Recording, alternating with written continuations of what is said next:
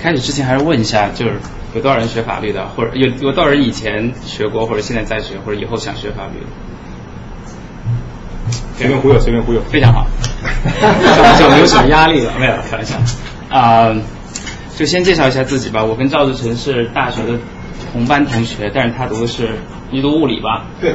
然后我后来学了法律，就走上了一条不归路。后来我本科毕业以后，在国内的一家律所工作过几年的时间。然后我在美国读了一个老流氓，然后就是 Master of Law。然后毕业以后，现在在纽约的一家律所工作。就讲这么多，主要是想说。其实我不是搞宪法的，所以呢，就是可能有一些错误或者是其他的不对的地方，大家随时这个打断我，然后主要是一个交流。OK，我是要点这个。对对对，你用鼠标也可以。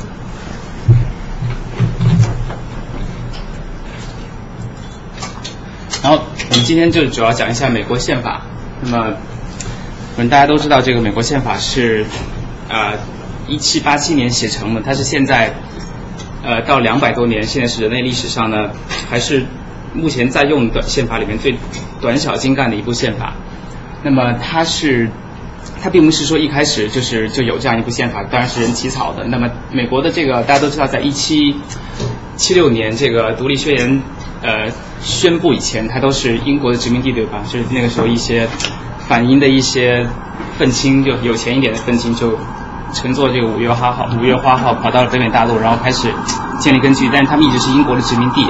后来嘛，这帮人就觉得不干了，就不爽，他们要他们要起义，就跟苏格兰人一样的，他们要独立。所以呢，他们当时他们一开始的政府是叫一个，它不是叫政府，它是一个松散的组织，叫做 Continental Congress。这个这个 Congress 就像一个临时的政府一样，但它并不是，它不是说各个十三个殖民地的这个。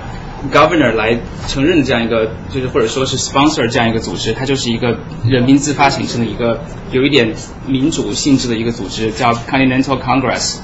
然后呢，它是从1774年到1781年，但1776年就已经开始独立战争了。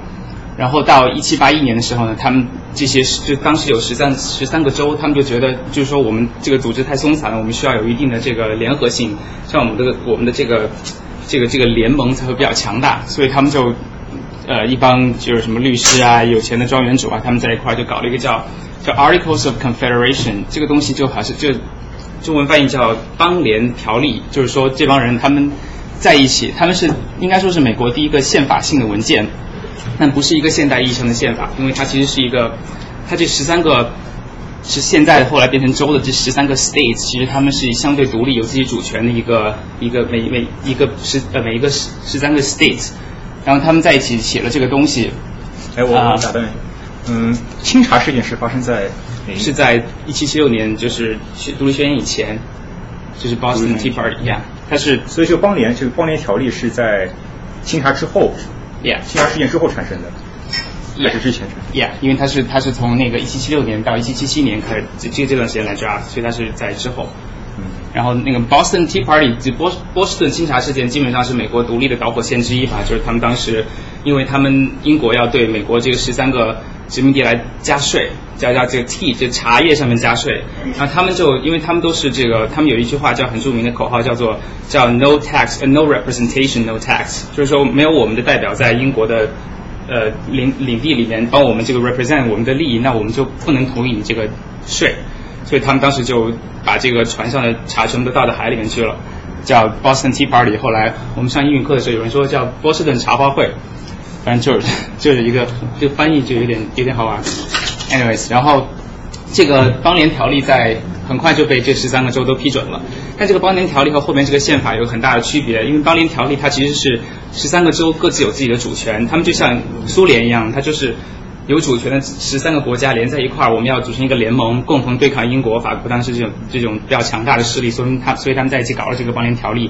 但这个邦联条例搞出来有很多的问题。首先，这个联邦的中央政府是没有什么权利的，所以就是它虽然是有时有它叫这个联邦政府的邦联政府，其实它没有什么，它这个 Congress 这个还是 Continental Congress，它没有什么权利，它也没有办法执行它这个法律上的一些要求。然后这十三个州基本上没有一个州去给这个联邦交税，那军队也没有。呃，军队就是各自有自己的军队，然后也没法对抗外外面的强敌，像英国之类的。然后他们也军军队也没有这个钱也发不下去，就其实是一个非常悲惨的一个一个一个就是对外就是说海盗常常欺负他们，就因为那个时候美国还不是一个国家，它非常弱小，然后周围的海盗全部都欺欺欺负他们，然后断他们的货啊什么的，就是他们其实那个时候非常惨。然后对内呢，因为这十三个州就互相就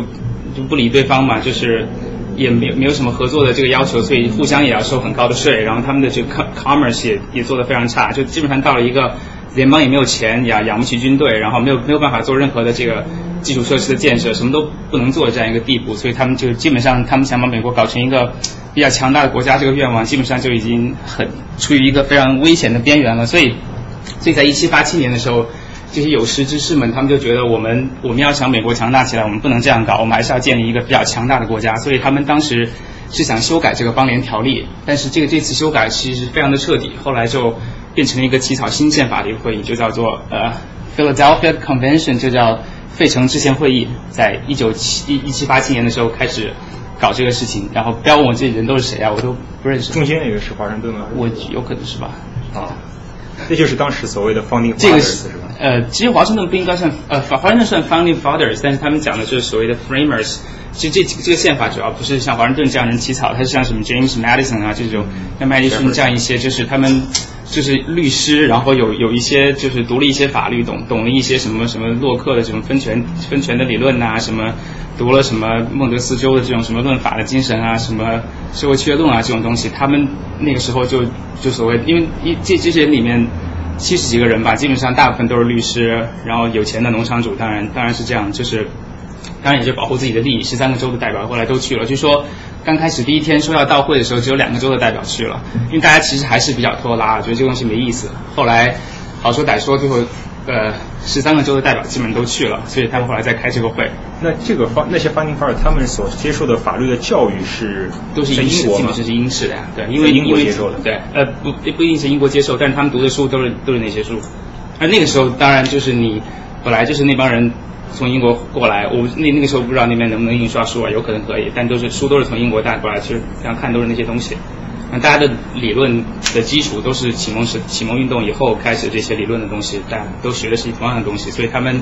在很多方面就是有很相似的这样一些理念。但是同样，我们一会儿会讲到，其实大家在一些细节上的想法是完全不一样的。然后他们就开始搞这个制宪会议，然后呢，吵了四个月的时间，是四个月吧？对。然后呢，就开始写成了这样一部宪法。后来当时这三，后来其实这个宪法当然是一个妥协的产物。有一个原因，它为什么这么短小，也是因为它其实两边有很多不同的利益，就是所谓的两边就是。有一些人是主张这个联邦至上，他们希望这个国家很强大，中央政府的能力很强，可以做很多事情。但是另外一方一一一部分人，他们因为刚刚从英国的殖民统治下解脱出来，就不希望有一个很强大的政府，因为大家觉得一个强大的政府其实就是对人民权力的一个一个一个压制，所以他们希望就是州州的权力要大一些，联邦的权力稍微小一点，呃然后人民的权力要强大一点。所以后来就是有一个妥协，就是说美国宪法后来他们这三十九个人签字通过以后，紧接着就出了一个就有就有前十条的修正案，就第一到第十条的修正案叫 Bill of Rights，叫权利法案，就是当时呃这些联邦党就是希望有强大联邦这样一帮人，他们为了保证这个宪法能尽快通过，就给了这帮希望周全至上的人一个妥协，就是说那 OK 我们你们现在先通过这个宪法，但是我们马上通过修正案，然后。前十条修正案就是规定人民的权利，然后规定州权没有给联邦的权利都属于州，然后这帮人就同意了，所以他们三十九个代表最后签字通过了这样一部宪法，呃，然后那个宪法规定说要要有当时有十三个州，要有九个州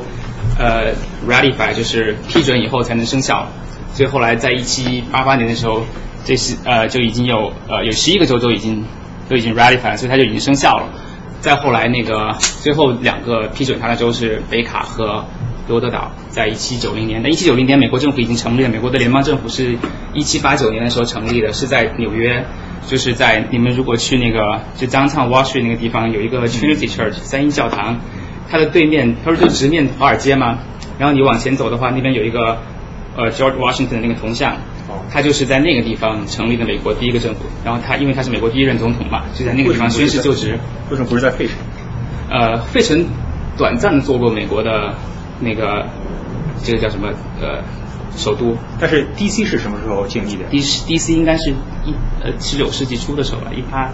多一点，不知道。哦。但是是在那之后，DC 因为 D DC 是完全一个凭空创造出来的，就是我们希望有这样一个一个首都以 function 可以作为一个首都的城市，所以他们请设计的人来设计成一个这个菱形的形状，嗯。然后后来设计设计出来的 DC，然后迁都到了华盛顿，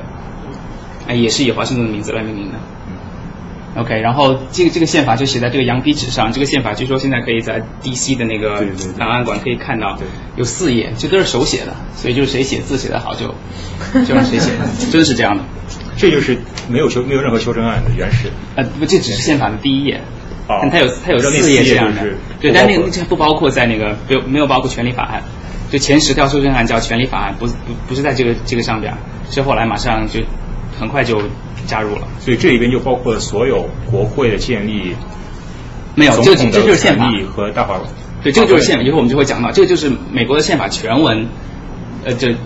除了修正案以外，全文就写在这四页羊皮纸上，非常简单。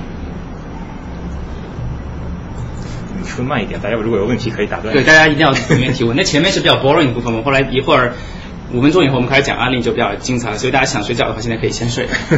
然后呢，就是说这个宪法一共有七条，呃，后来有二十七个修正案，其实非常短小，到现在它也是最小的、最短小的宪法。据说最长的宪法是印度的宪法，好像有四百多条。我 啊、打断一下，sorry，你说所谓的修正案是具体是指的是什么？修正案就是说，就是比如说咱们通过一部法律之后，然后我们认为这个法律中有一些不足或者需要修改的地方，就可以通过一个程序去提出一个呃修正案，就是修正的草案，然后后来经过批准，就可以就可以就可以加入宪法，成为宪法的一部分。这修一般来修正有两种方式，一种就是直接改文本，比如说我我就把这现在的第二条就把它扔掉了，我说第二条应该改成这样。第二种方式就是说修就就是保留原来的文本不变，然后但在后边加入修正案。比如说我在后边说，呃，修正案第一条，宪法的第二条应该修整修改成这样，然后把修正案放在后边。然后美国的宪法的修宪是采用了第二种方式，所以说美国的宪法它的前面它这前面七条是一点都没有变的，在两百多年的历史中，只是后来有二十七条修正案把它作为一个补充，比如说我我我说我们还应该有这样一些条款，然后把它加进去，这样这样就是也可以也可以是否认嘛。没有，嗯好像没有否认的地方。那可以是一个修正。那可以以修正案否认修正案。比如说嗯禁酒条例不就是被什么条例？禁酒条例？禁酒条是宪法修正案吗？这我是啊知道。然后因为但是他就发现这不可能被清，然后又又又很快又提交一修正案，把那一条修正案给否认掉了。但是这所以二十个修正案是七条其实只有二十五。那我们首先要讲一下美国修正案，就是回答这个同学刚刚提出的问题，美国宪法是非常难修改的，因为它宪法规定的修改的程序是这样的：首先要参议院和众议院都三分之二的票数通过，这个本身就已经非常难了。然后呢，还要在呃七七年的时间之内，所有的州的四分之三以上通过，都批准这个修正案。才能成为宪法修正案，所以是非常困难的一个程序。基本上在美国现在两党政治的情况下，你想参众两院三分之二通过都非常难，更不要说四分之三的四分之三的州还要再通过。所以美国宪法修改非常非常的困难。也就是说，在两百年的历史中，其实只修改二十七次，但是你要知道，这二十七次里面前十次是一次性修修改，就是刚才讲的那个权利法案，所以其实只只修改过十七次，而这十七次很多时候你我们后来会讲到是跟民权运动什么有关的，其实真正修改的次数非常少。所以就是为什么就是说。我们其实今天主要讲的就是说，这么这么样一个短小的宪法，在两百年的历史中可以继续存活下去，就是因为它的大法官一些非常创造性的解读。基本上就是说，他们他们就开始扯，就是就他们说什么样就是什么样，其实就是简单很简单的讲，就是一个就是一个 interpret 就是这个解释宪法的一个过程，就就是这样的一个过程。OK，这个你说宪法修正案的，就是宪法修正的这个程序本身是在宪法里面。呃，在好像是的，应该在是的是。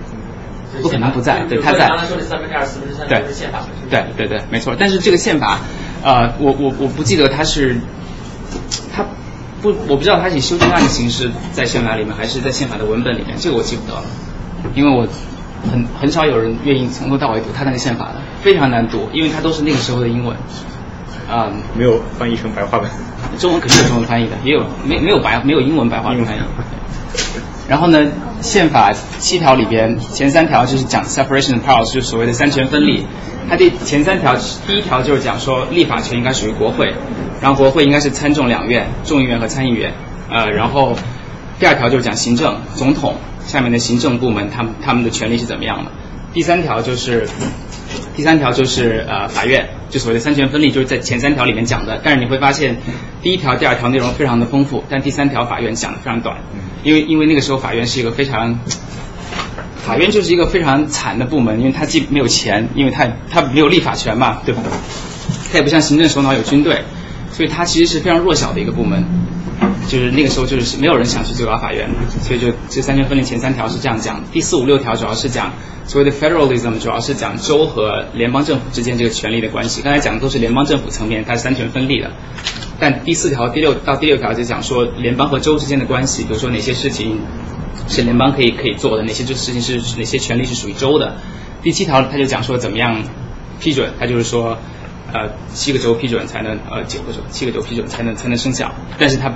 之前，然后他在，所以他在一七八八年的时候就已经被十一个州批准了，所以他就已经生效了。所以，然后刚才讲到这个前前十条修正案叫权利法案，就是在宪法批准以后很快就加进去了，属于为了平衡这个两那个时候两个帮派之间的利益的权衡，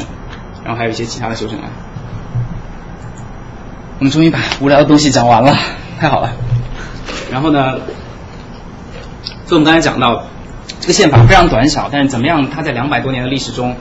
没有只有只有真正意义上的就是十七十七条修正案，但是它能够一直到现在还非常有活力，大家都还认为美国宪法是全世界最好的宪法之一。有个很重要的原因，就是因为它的最高法院这些大法官们，就是在历史上通过了一些很很具有创造性的对宪法的解读，来解决了当时社会上人们希望法院去解决的问题，或者说人们不希望法院去解决，但是法院跳出来解决了这样的一些问题。这个马布里就 Marbury vs Madison，就是叫马伯里诉麦迪逊这个案子，应该是很多人认为它是美国历史上最著名的案例。呃，所以就是说，今天大家听完这个案例就基本上可以走了。然后呢，如果你今天什么，如果你今天什么都没有记住呢，你你一定要记住这个案子，因为这样可以让你这个用苹果的话来说，就是比逼格更逼格这样一个事情。就是就是你以后跟美国人聊天的时候，如果你跟他们讲。你能提到说马布里送麦迪逊，别人就说哇，就是哇 厉害。但是你也不能随便跟人别人聊天就说，哎，你知道马布里送麦迪逊吗？那这个就装装装装坏了，太太装了。OK，就是他后来他是在历次的这个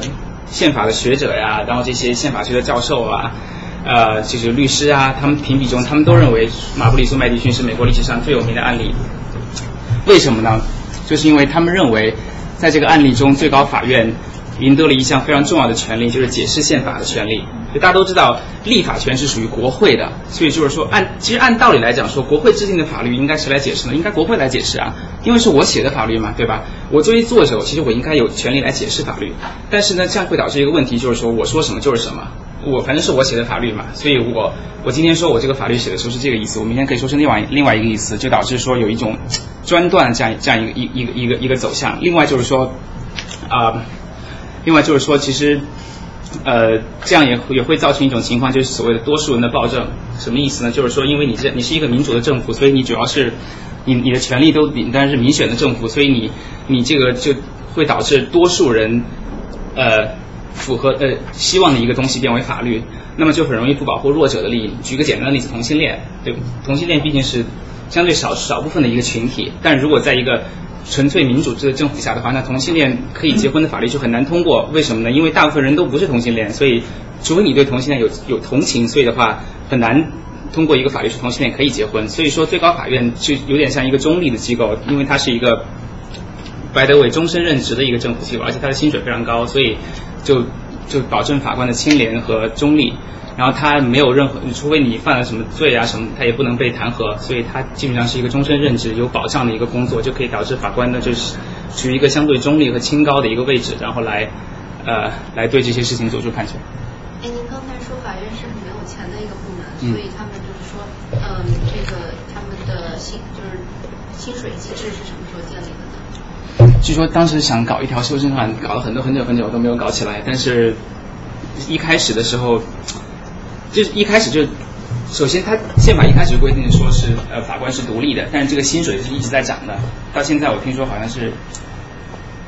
二十二十三十几万美金吧，其实也不是很多，但是他们都写书来赚钱，就不是通过就法院这这点钱，所以二十几万其实也不少了，在美国一个中产阶级以上的收入，啊，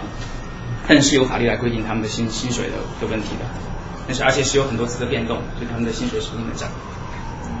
啊，最高法院没有钱也是一开始吧。对，一开始从这个案子之后就开始越来越一开始一开始很对对钱对对。就就比如说举个例子吧，那个时候就是当时华盛顿离开第一任总统位置之后，那个第二他的第二任总统叫，这个我们马上就会讲到他的第二总统是大头。对，叫 John Adams，就就就 John Adams 这个人，就就就是他是美国第二任总统。他当时他想找一个叫 John Jay，叫约翰杰伊的一个人来做他的，来做他的这个最高法院的大法首席大法官。但那个杰伊就说我不干，他这没钱啊，这这简直就是这怎么混呢、而且他觉得这个 这个行政这个机关非常没有意义，他觉得没有做权没有没有什么权利，做不了任何事情，所以他就不干。很多人都不愿意做这个最高法院大法官那个时候，而且他们那个时候就是他们要这个 right circuit 什么意思呢？就是说美国他不是要建立联邦呃，我们应该讲一下联邦法院的建制就是三级，第一级叫地区法院，叫 district court，第二级呢叫 court of appeals 上诉联邦上诉法院。但是呢，他当时是巡回的法院，就是他这个法院是不停的在各个各个州之间去去走的，因为他当时法官就这么多人，所以他需要不停的去各个地方换来换去的走，然后去审这些案子，所以叫叫 circuit，就像巡回一样的。这些当时这些最高法院大法官也是没，当时是没有专门的独立的 circuit court 的法官的，所以这些大法官他们得去去去 circuit 里面走，所以他们每年的大部分时间是在这个全国各个地方去走来走去出差的，而那个时候。就条件很惨，他们就坐着马车全国去跑，然后 住在这个很差的酒什么酒店啊，住在很差的这个 Motel 这个对 motel 里边，然后有时候还得 还得跟其他大法官 share 一张床，所以他们他们的他们的这个非常惨，所以真的是没有人愿意去做大法官的。所以后来这个那个 John Adams 他最后没有办法，他就去找了，他就是他有两个人拒了他，John Jay 后面还有个人拒了他，就叫这个叫 John Marshall 就马歇尔大法官的人，他没有拒。他没有拒绝，他就说那 OK，我去当这个最高法院大法官吧。哎，我我我打我打断一下嗯，就是咱们那个 City Hall 边上有两个法院，其中一个就是最高法院，是吧？叫 Supreme Court。嗯，纽约的 Supreme Court 是哦，这是州法院，这是州法院。那两个都联邦不一样，纽约的 Supreme Court 是最低的低层法基层法院，就是说 City Hall 那边那两个法院都是最低法院吗？有一个是有一个是有一个是 Supreme Court，但一个一个是 federal 的吧？我记得有一个是有一个是 federal，有可能对啊，一个就是最高法院。不知道，我不做 litigation 的 federal，就我不做诉讼啊，就是你不能问我说纽约的法院在哪，是不知道。因为每次经过，我都不知道那个法院干嘛的。但但纽约就很奇怪，纽约在低基层法院叫叫 Supreme Court，它把基层法院叫最高法院，那上面的法院叫 Court of Appeals，就上诉法院。Anyways，但纽约纽约没有纽约没有就是联邦意义上最高法院，是吧？每个州都有联邦，每个州都有每个州自己的最高法院。然后联邦是联邦是独立于各州之外的一个一个机构，它的法院它就是就涉及到一个管辖权的问题，就是说联邦法院它可以审理哪些类型的案子，主要就是一些比如涉及州与州之间的案子，呃，这个起诉的原告方、被告方不在同一不是同一个州的居民的案子，然后还有一些其他的这个涉及到什么什么什么这个 ambassador 就是这个使使领使领馆人员这些案子，就有一些案子是联邦的法院可以审理的，但有很多案子只有只有州的法院可以审理。那美国有几个联邦法院？大概？呃，十三个 circuit court，但联是吧？然后 district 有有有好好多个 district，然后所有的联邦法联邦的 district 就是基层法院的法官加上上诉法院的法官，就是就是也就是那个巡回法院的法官，再加上最高法院有九个大法官，现在一共有一千个人左右吧。呃，小问题，那这么说来，州内部的那个诉讼案件，它再怎么上诉都无法上诉。呃，也不一定，也也不一定，这个就是，呃，有些州的案子可以直接上去，最后上诉到最高法院，但这个就涉及到法院内部的，这个主要是一个 jurisprudence 管辖权的问题，这个我也不是特别懂，因为我不是做诉讼的，所以但是一定是有的，但而且联邦，而且 by the way，联邦法院的判例是对州法院是有管辖是有管辖权的，就是说在英美的，因为英英美法是一个判例法的制度，所以呢，它它一个判例法它的传统就是说，呃法法院的判决是有约束力的，叫 binding effect，什么意思呢？就是说上级法院的判决对下级法院是有约束力的，所以上级法院判过同样类似的事情，下级法院必须要按照这个方式来判，你必须要 follow 他之前的判例，你不能说自己跳出来说，哎，我觉得你做的不对。我我来改一下，你要你想这样做，只能说当你做到联就是上一级法院法官的时候，你才可以更改自己的判决。就是说，儿子不能改变爸父亲的判决，那父亲可以随便来。然后就然后自己可以改变自己的判决，比如说联比如说美国的最高法院，他可以推翻以前自己的判决。但是你不能说联联邦的巡回法院就不能推翻最高法院的最高法院的判决，它其实是为了起到一个判决的连续性，这样让让人呢就有一种可预期性，我就知道我今天做了这个事情，最高法院曾经说过了，这不是没有没问题，那我就可以继续做，主要是给人的一种一种预期，不会导致说你在你在 New Jersey 和你在纽约你遇到的情况同样的问题，你你你你遇到不同的结果。那联邦法院的法官来做判决的时候，他们依据可以援引地区法律他们的他们可以吗？可以啊，还是他只能援引，比如说我联邦联邦性叫这个，这个就比较援引了，这个就是比如说他可以去，他可以去 refer 说，哎，这个这个法院这个法官他判这个判决，我们觉得比较好，比较同意，所以我们也这样判，有可能。那他也可以去判完全是地区性的，就一个州之内跟别州没有任何关系。他基本上很难有这种，因为他就不在他的管辖权范围之内，他不能就法院它是一个被动的机构，它不是一个，它不像立法和行政可以主动去做某些事情，法院它是一个被动的机构，只能说有人起诉了。我才可以受理这个案子。最高法院大法官他们能跳出来说，哎，说这个黑人这个权利太差了，我想审判一个案子，然后我就拉一个黑人过来说，你是不是有冤呐、那个来我这告一下。他他不能这样做，他只能是一个被动的钓鱼做一个裁判者的角色。所以就是这个是和他和行政和立法不一样的。Anyways，讲了很多别的东西，我们回到这个 John Marshall，他是他后来被称为美国历史上最伟大的大法官。如果大家现在去那个华盛顿的那个最高法院大法呃美国的最高法院去参观的话，只有他一个人有全一尊有一个全身的铜像在那个在那个大那个那个法院里边，其他人都是什么半身像啊或者一张挂像，就是他在美国这个法官历史上的地位。然后这个人他是已经是第四任最高法院大法官了，他是一他一八零一八零一年到一八三五年，一共三十四年的时间是最高法院的首席大法官，其实是一个非常长的一个时间，应该是美国历史上做首席大法官最长时间的一个人。当然也没有人愿意做那个时候，啊，但人们叫他叫 The Great Chief Justice，就是这个美国的这个法法最高法院大法官到现在有九个人，但是他一开始像他们这个时候有五个人，呃，基本上是是一人一票的，就是他也是一个民主表决的程序，定的一个案子，每个人可以表达自己的意见，每个人可以写自己的所谓的 opinion，就是法院的意见，然后法院如果有一个总体意见，就如果有一个占主导地位的意见的话，就叫 majority opinion，就叫这个主导意见。但有些人会 dissent，就是他会有有反对意见，他也会都会记录在那个案卷里边。然后啊、大家一人一票，所以现在是九个人，有五个人投票赞成一个判决的话，就会成为一个有效的一个具有约束力的判决。所以现在最高法院经常有一些很多很多五比四的判决，就表明现在保就是很多时候保守派和和这个所谓这个这个自由派他们观点非常不一样，但是他们对某些事情的，他们就是一个排列组合。现在大法院大法官就是有些人对这个事情和保守派站在一块儿，那有些人可能跟自由派站在一块儿，所以就是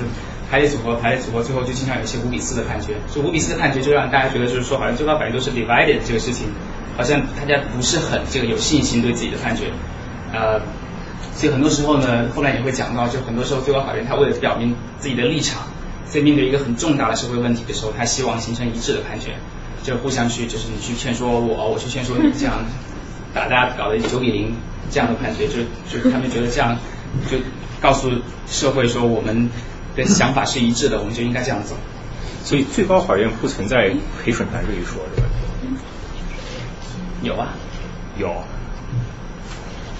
很好的问题。陪审团制度是美国相对也不能说特有的，但是它是非常特有特点的一个制度。它主要它其实是宪法规定的，就是说每个公民他在呃不管是民事还是刑事中，当当遇到审判时，他有一个权利就是被这个陪审团去审判。这什么意思呢？这个其实是一种 peer judgment 的意思，就是说我比如说刑事犯，就是说刑事案件中我是不是犯罪这个事情，不是由法官来说的，而是由我的 peers，比如说我我们住在一个 neighborhood 这些人，他来。判定我是不是有罪，这个就是一个公民参与政治的过程，然后也是一个很公平的过程，就是所以而且所以他们就很注重 reputation，你知道吗？就是他们很注意就是自己在 peer 中间的一个一个一一个形象是什么样子的。OK，那那这不就矛盾了吗？你刚才说的，如果就是法官的那法官的意见是什么呢？法官意见并不是法官判罪，呃在。在刑事案件中，法官的作用就是法官不能说法官不能定这个人有罪，法官其实有点像一个一个一个交通的指挥官一样，他会告诉这些陪审团们什么什么证据可以采纳，什么证据不能采纳，你们要你们要 follow 一个什么样的 rules，因为有以前的判例嘛，比如说呃，你比如说说这个人是犯了这个杀人谋杀罪，他法官就会告诉陪审团，如果要如果要说这个人犯了谋杀罪的话，那你要一二三，你要满足这一二三四五五个条件，那你现在有这些证据，你可以采纳，这些证据你不能采纳。然后你 OK，然后我的规则讲清楚，然后你们去那个这个陪审团的房间里面自己去讨论，然后讨论完之后，他们出来说，不是大家看美剧吗？说我们 Do you have a verdict？他们出来说 Yes we do，Your Honor，他们就这样讲 right？然后他就说 What's your verdict？他们就说 Guilty 或者是 Not guilty。那如果他说 Guilty 的话，有罪，那么法院再来决定说罪行是什么样子。那你说的那个五比四、九比零是指什么呀？那个是那个是，唉，这个。那我就也许最高法院没有陪审团，I don't know。就是，但是就是说，他们他们就是最高法院在最高法院的判决就是他们是最终的裁判者。其实他们都是最终的裁判者，只不过就是有有陪审团的时候和没有陪审团的时候是有不同的规则的。而且陪审陪审而且陪审团也也是可以 waive 掉，你可以你可以不要陪审团。呃，没有，我的理解是，就是最高法院他不审判事实，他只审判法理，所以他不用陪审团是这在。在他呃在呃，其实根据宪法的规定，最高法院是它的它的它的 juris jurisprudence 是包括 facts 和和 legal question，它都可以去审判的。但是一般来说，一个案子打到最高法院，这个事实问题已经很清楚了。就法最高法院它不会去审判已经很清楚的东西，它其实主要是对法，它其实最高法院每年它审理的案子是非常少的，它可能也就一百一百件吧，它就是它它主要是对法对法律的一些争议的解读没错，就是他不会很少去涉及事实的问题，因为事实问题在下级法院打上来的时候已经非常清楚了。所以最高法院是没有陪审团的。呃对，也是这个的。一般是，一般如果是事实不清，他就打回而且他下级法院。们他们的 argument 都非常哦少，他们一般现在就是一个，就是他们的开庭开庭这个辩论的时间都非常少，一个上午这几个小时就没了。因为很多时候就就就已经没有必要了，因为他们也很就是每个其实这些大法官们在判一个事情的时候，他都很清楚了这个事情是什么样子，他也有自己心里面的想法，他觉得应该怎么做。其实很多时候在最高法院的这个这个 argument 就 oral argument 上面，其实更多的是一个形式，它不是特别重要的一个事情。当然，我们现在讲这个都是非常早，两百年前的事情，这个事情是非常的，那时候还非常不规范的时候。然后呢，我们刚才讲到，就是说，呃，这个美国政治的早期是没有政党的，直到后来在呃在呃十八十九世纪早期的时候，就形大概形成两个政党，一个叫 Federalist 叫联邦党，一个叫 Democratic Republican 叫呃民主共和党。呃，后来把后来后来人把它称为 Jeffersonian Republicans，因为它是在 Thomas Jefferson 的领导下的一个政党。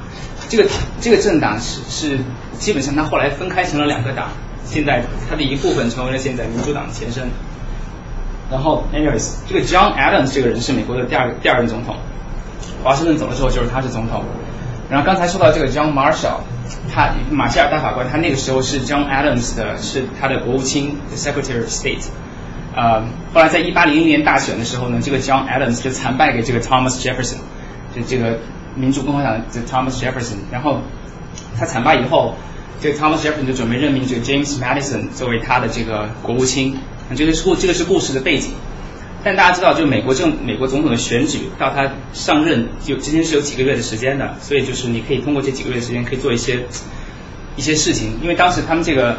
联邦党人惨败以后呢，他们相当于总统也输了，然后他们在国会中也没有什么位置，就相当于他们接下来四年里面就会很惨。基本上这个民主共和党人说什么就是什么了，因为他们把持国会和总统的位置，所以这帮人就很贱。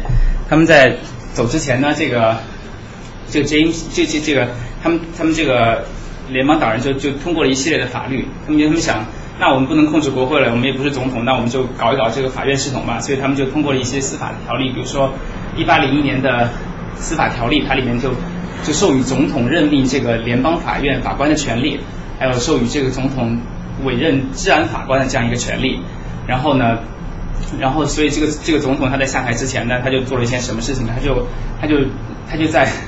他就是在他第二天要下台了，他第一天在午夜的时候，他们国会赶紧通过了法律，通过了这个以后，他就马上任命了十四个新的这个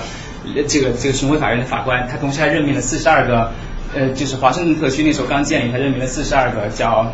治安法官，这个治安但都是联邦党人，当然就是那个时候是也是就是也是为自己党的利益，然后呢。这治安法官其实就是一个就是九品芝麻官吧，就是处理什么二十块钱以上的这种小案子的这样一个法官，就是其实是非常不重要的一个位置。但是呢，当时当时的国务卿还是刚才还是马歇尔大法官，他那个时候还是国务卿，你知道吗？就是其实很奇怪，他已经被任命为最高法院大法官了，但他那个时候还还同时兼任着国务卿，这是一个非常奇怪的事情。然后呢，他兼任国务卿，国务卿有一个工作就是说，当这个总统任命的这几个法这几个法官的时候，他应该总统签字了，然后国务卿要盖盖国国谕，盖了之后他要把这个这个委任状给交出去。但因为那个时候马歇尔他他他他马上就要离开呃国务卿的位置去最高法院，他就特别忙，所以他在忙乱中就忘掉了要他已经盖了盖了章了，盖了国誉了，但他们还没有把有有一些人的东西给寄出去。那基基本上就很惨，其中有一个人就叫 William Marbury，就叫马布里，就是我们一会儿看到的原告。这个人呢，他是一个富商，其实他完全没有必要做这个九品芝麻官的，但他就是觉得当法官是一件很牛逼的事情，所以他就想去做。然后呢，但是他又很惨，他很可怜啊，他的那一份东西没有被发出去，他就很气不过，他就说，那我我我我得这个申请法院来来帮来来，我要去起诉，我要去拿拿到一个。一个当时叫 written mandamus，这个东西有点像一个法院的令状一样的，就是说法院有权去去给去把这个令就就去向这个国务卿发出这个令状，要求他来交出这个委任状，然后把这个委任状给像马布里这样的人，他们就可以去走马上任，去那个华盛顿特区当这个九品的这个治安法官。然后呢，当时这个，然后当时，但是呢，当时这个国务卿已经变成了这个民主共和党的这个。这个 James Madison，大家刚刚看到就在这个位置，这个人，他说，哎，他说那马歇尔你自己犯的错，对不对？那你活该。我现在因为我是我跟你不是一个党的人，我们我是这个民主共和党的人，我才不想让你们的这个党员去当这个治安法官，所以我就我就我就是不不给这个东西了，你怎么办嘛？所以呢，这个这个马布里，这个马布里是一个一个这个联邦党人，他就很气不过，他就说他就说我要去诉你，所以他就去了最高法院。要求给这个这个令状，但这个时候马呃马歇尔大法官就刚才讲那个大法官，他就有一个矛盾，那他怎么办呢？他可以去，他当然可以去去发出这个执行令状，要求这个还是往前走吧，这样比较清楚一点。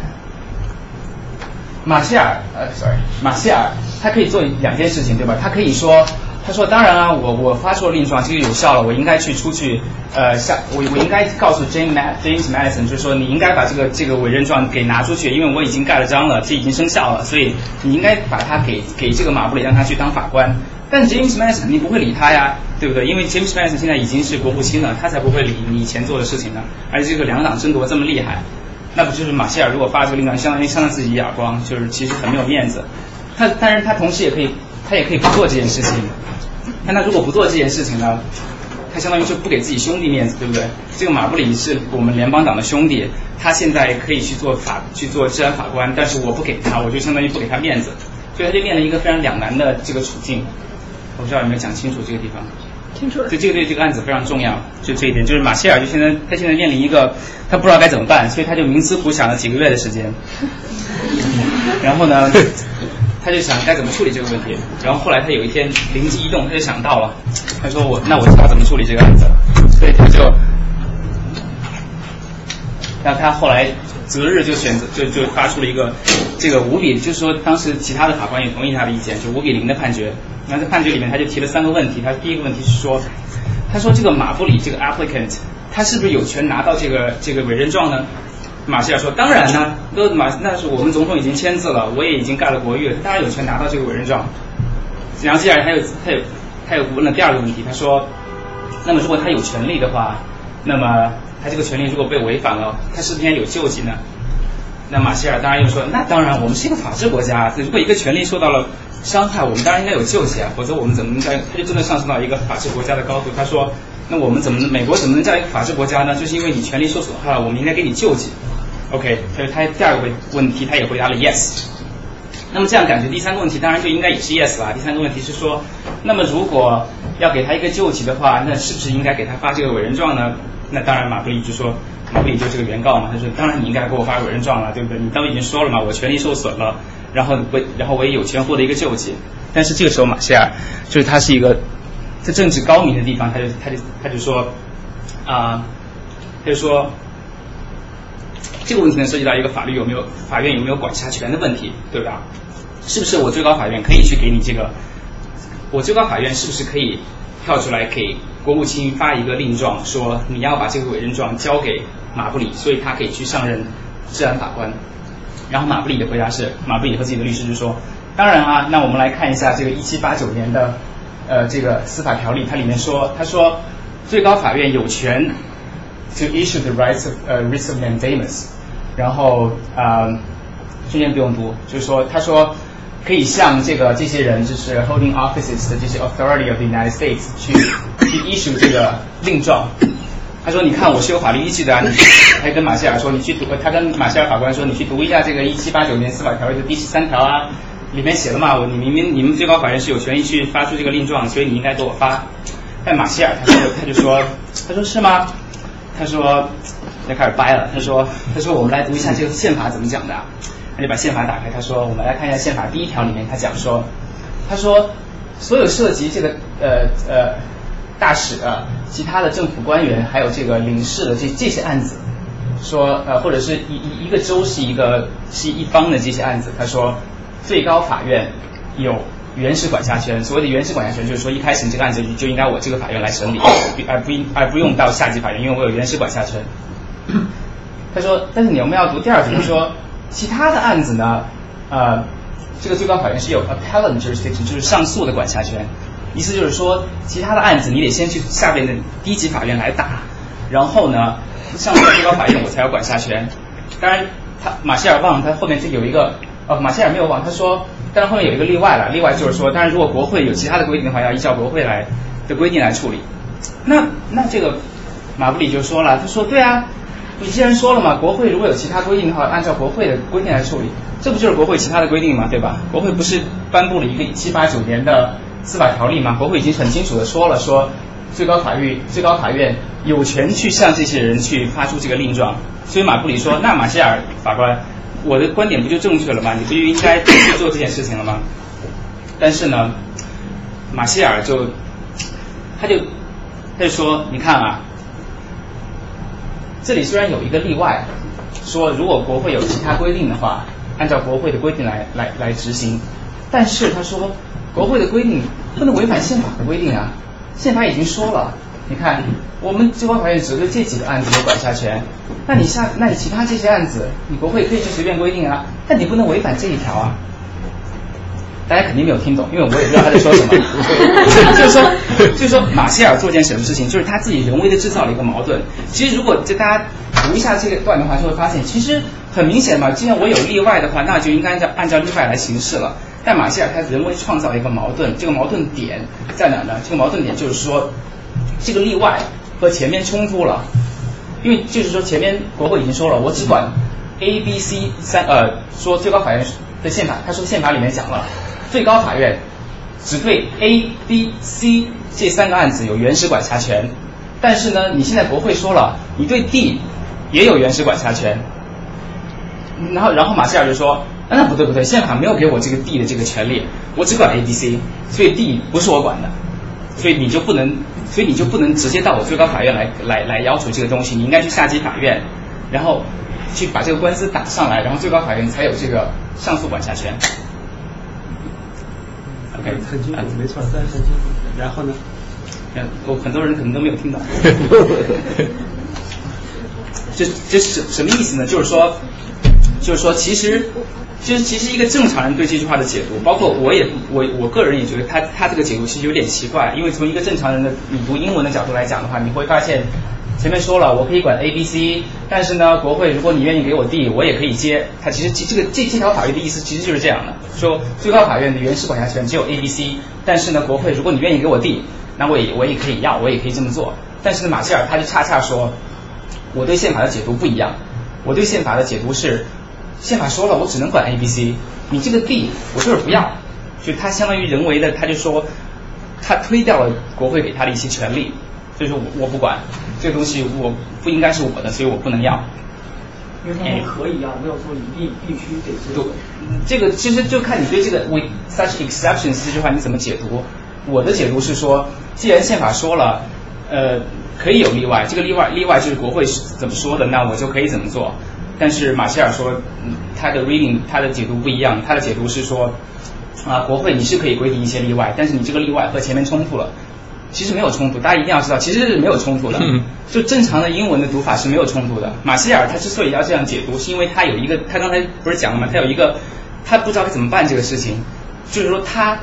他他出这个令状，他知道没有人会理他，他不出的话对不起自己的兄弟，所以他就现在处于一个两难的境地，他不知道该怎么办这件事情，所以他就说，哦，对不起，我我们宪法没有给我最高法院这个权利，所以我不管这事儿。明白了吗？就是说他把自己相当于放在了一个没法管这个事情的位置，所以他既对得起自己的兄弟，同时也没有让自己没有面子，因为他没有去发那个令状。其实是他他是一个特别有政治性的这样一一个对宪法的解读。所以马歇尔就说：“OK，对不起，呃，因为有这个矛盾，所以呢，我就，所以所以我认为这这个一七这个一七八九年的这个司法条例的这十三条违反宪法。”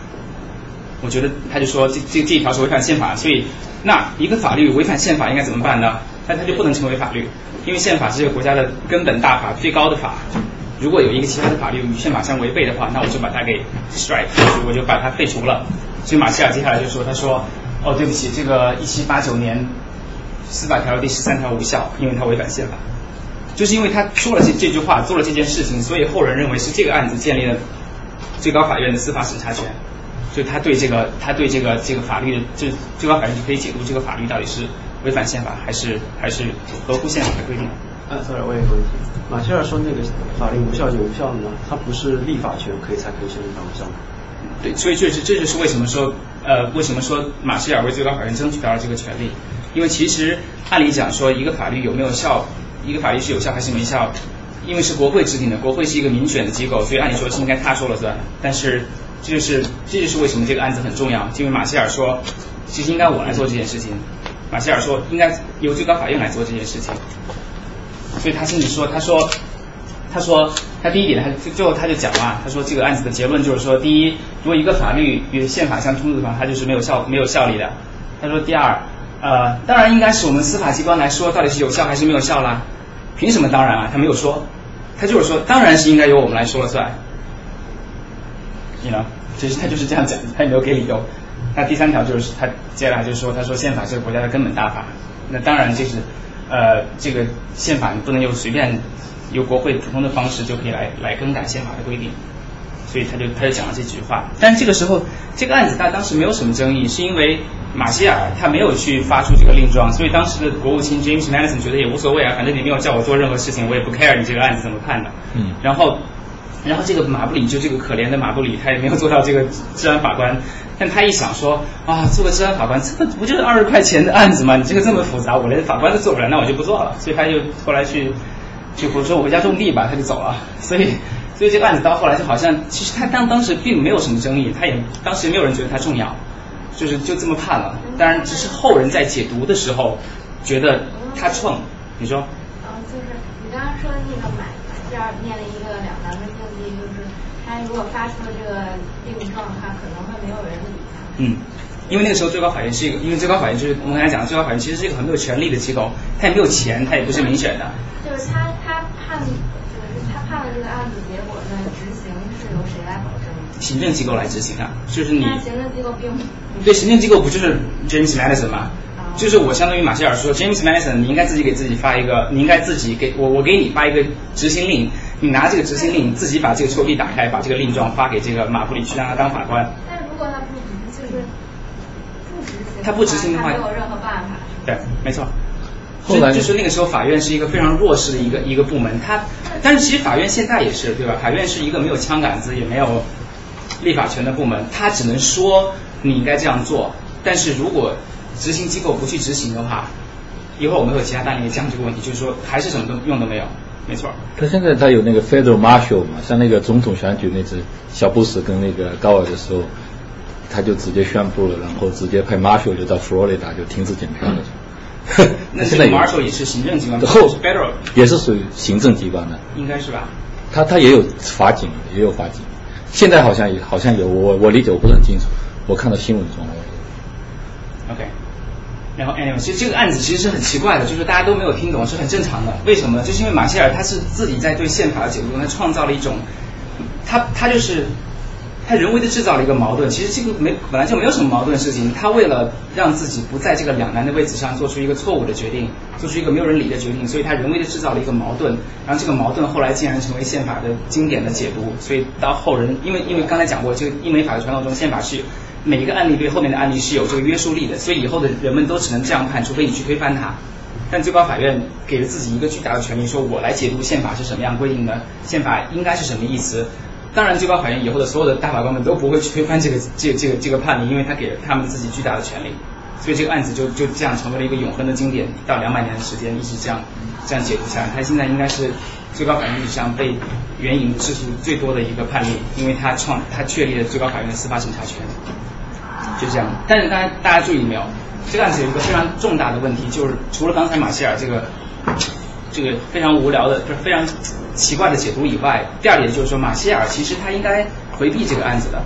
为什么呢？因为是正是他当时签了这个呃盖了国谕之后，他忘掉去交出去给这个马布里，让他去当治安法院的法官，所以他其实在这个案子中是有利益关系的，因为他做错了，他本来应该在他辞职前把这个案把这个命状拿出去交给马布里，这样马布里就可以去当法官，但他没有这样做，因为他当时忘掉了。所以，按照一个正常的程序，他应该回避这个案子，因为跟这个案子是跟他有利害冲突的。但他没有，就是因为他想，他不想，就就是因为他想，就是实现自己的这在法院这个系统中的一些抱负。他觉得自己想，就是呃，在不在自己又没有丢面子，又保护自己兄弟利益，同时给最高法院争取一些权利。所以，就如果有一个案子判错了，这个错误就一直延续下去，直到被后来的判例的更改。对，没错。但是这个对错是。是一个价值判断的问题。但是说怎么更改这以前已经判错就是比如说以前有一个，比如说你后来遇到一个类似的案情的案子，又到了最高法院，最高法院可以做出一个与以前不同的判决。同当然有另外一个方式，就是说国国会可以立法来可以修改宪法。你不要忘了，最高法院解读的都是基本上他现在是解读的宪法，所以如果他对他对这个宪法的解读一旦确定了以后，只有两种方式可以更改，一个就是刚才咱们咱们讲的，就是说通过以后的案例来更改。另外就是国会通过一个宪法修正案，但刚才讲了宪法修正案通过是无比困难的，要参众两院三分之二同意加四分之三的州在七年之内批准，这个基本上是很难不太可能做到的。所以就是最高法院他为什么有这么大的权力？到现在就是因为这个案子给了他他自己给了他自己如此巨大的权利，到现在两百年的时间中，他不停的重复自己的这个权利，他自己也不会去推翻这个自己以前的判例，因为这个判例给了自己权利，所以他到现在两百年。现在历史中，他一直有对宪法的解读权，他一直可以说什么是对，什么是错，基本上就是这样。啊，没有问题。那么，呃，法院可以推翻，只有最高法院可以推翻自己原来的那个同等级的判例，这个规定是写在哪里的？这个是一个英美法的传统，就是一个遵循先例的原则，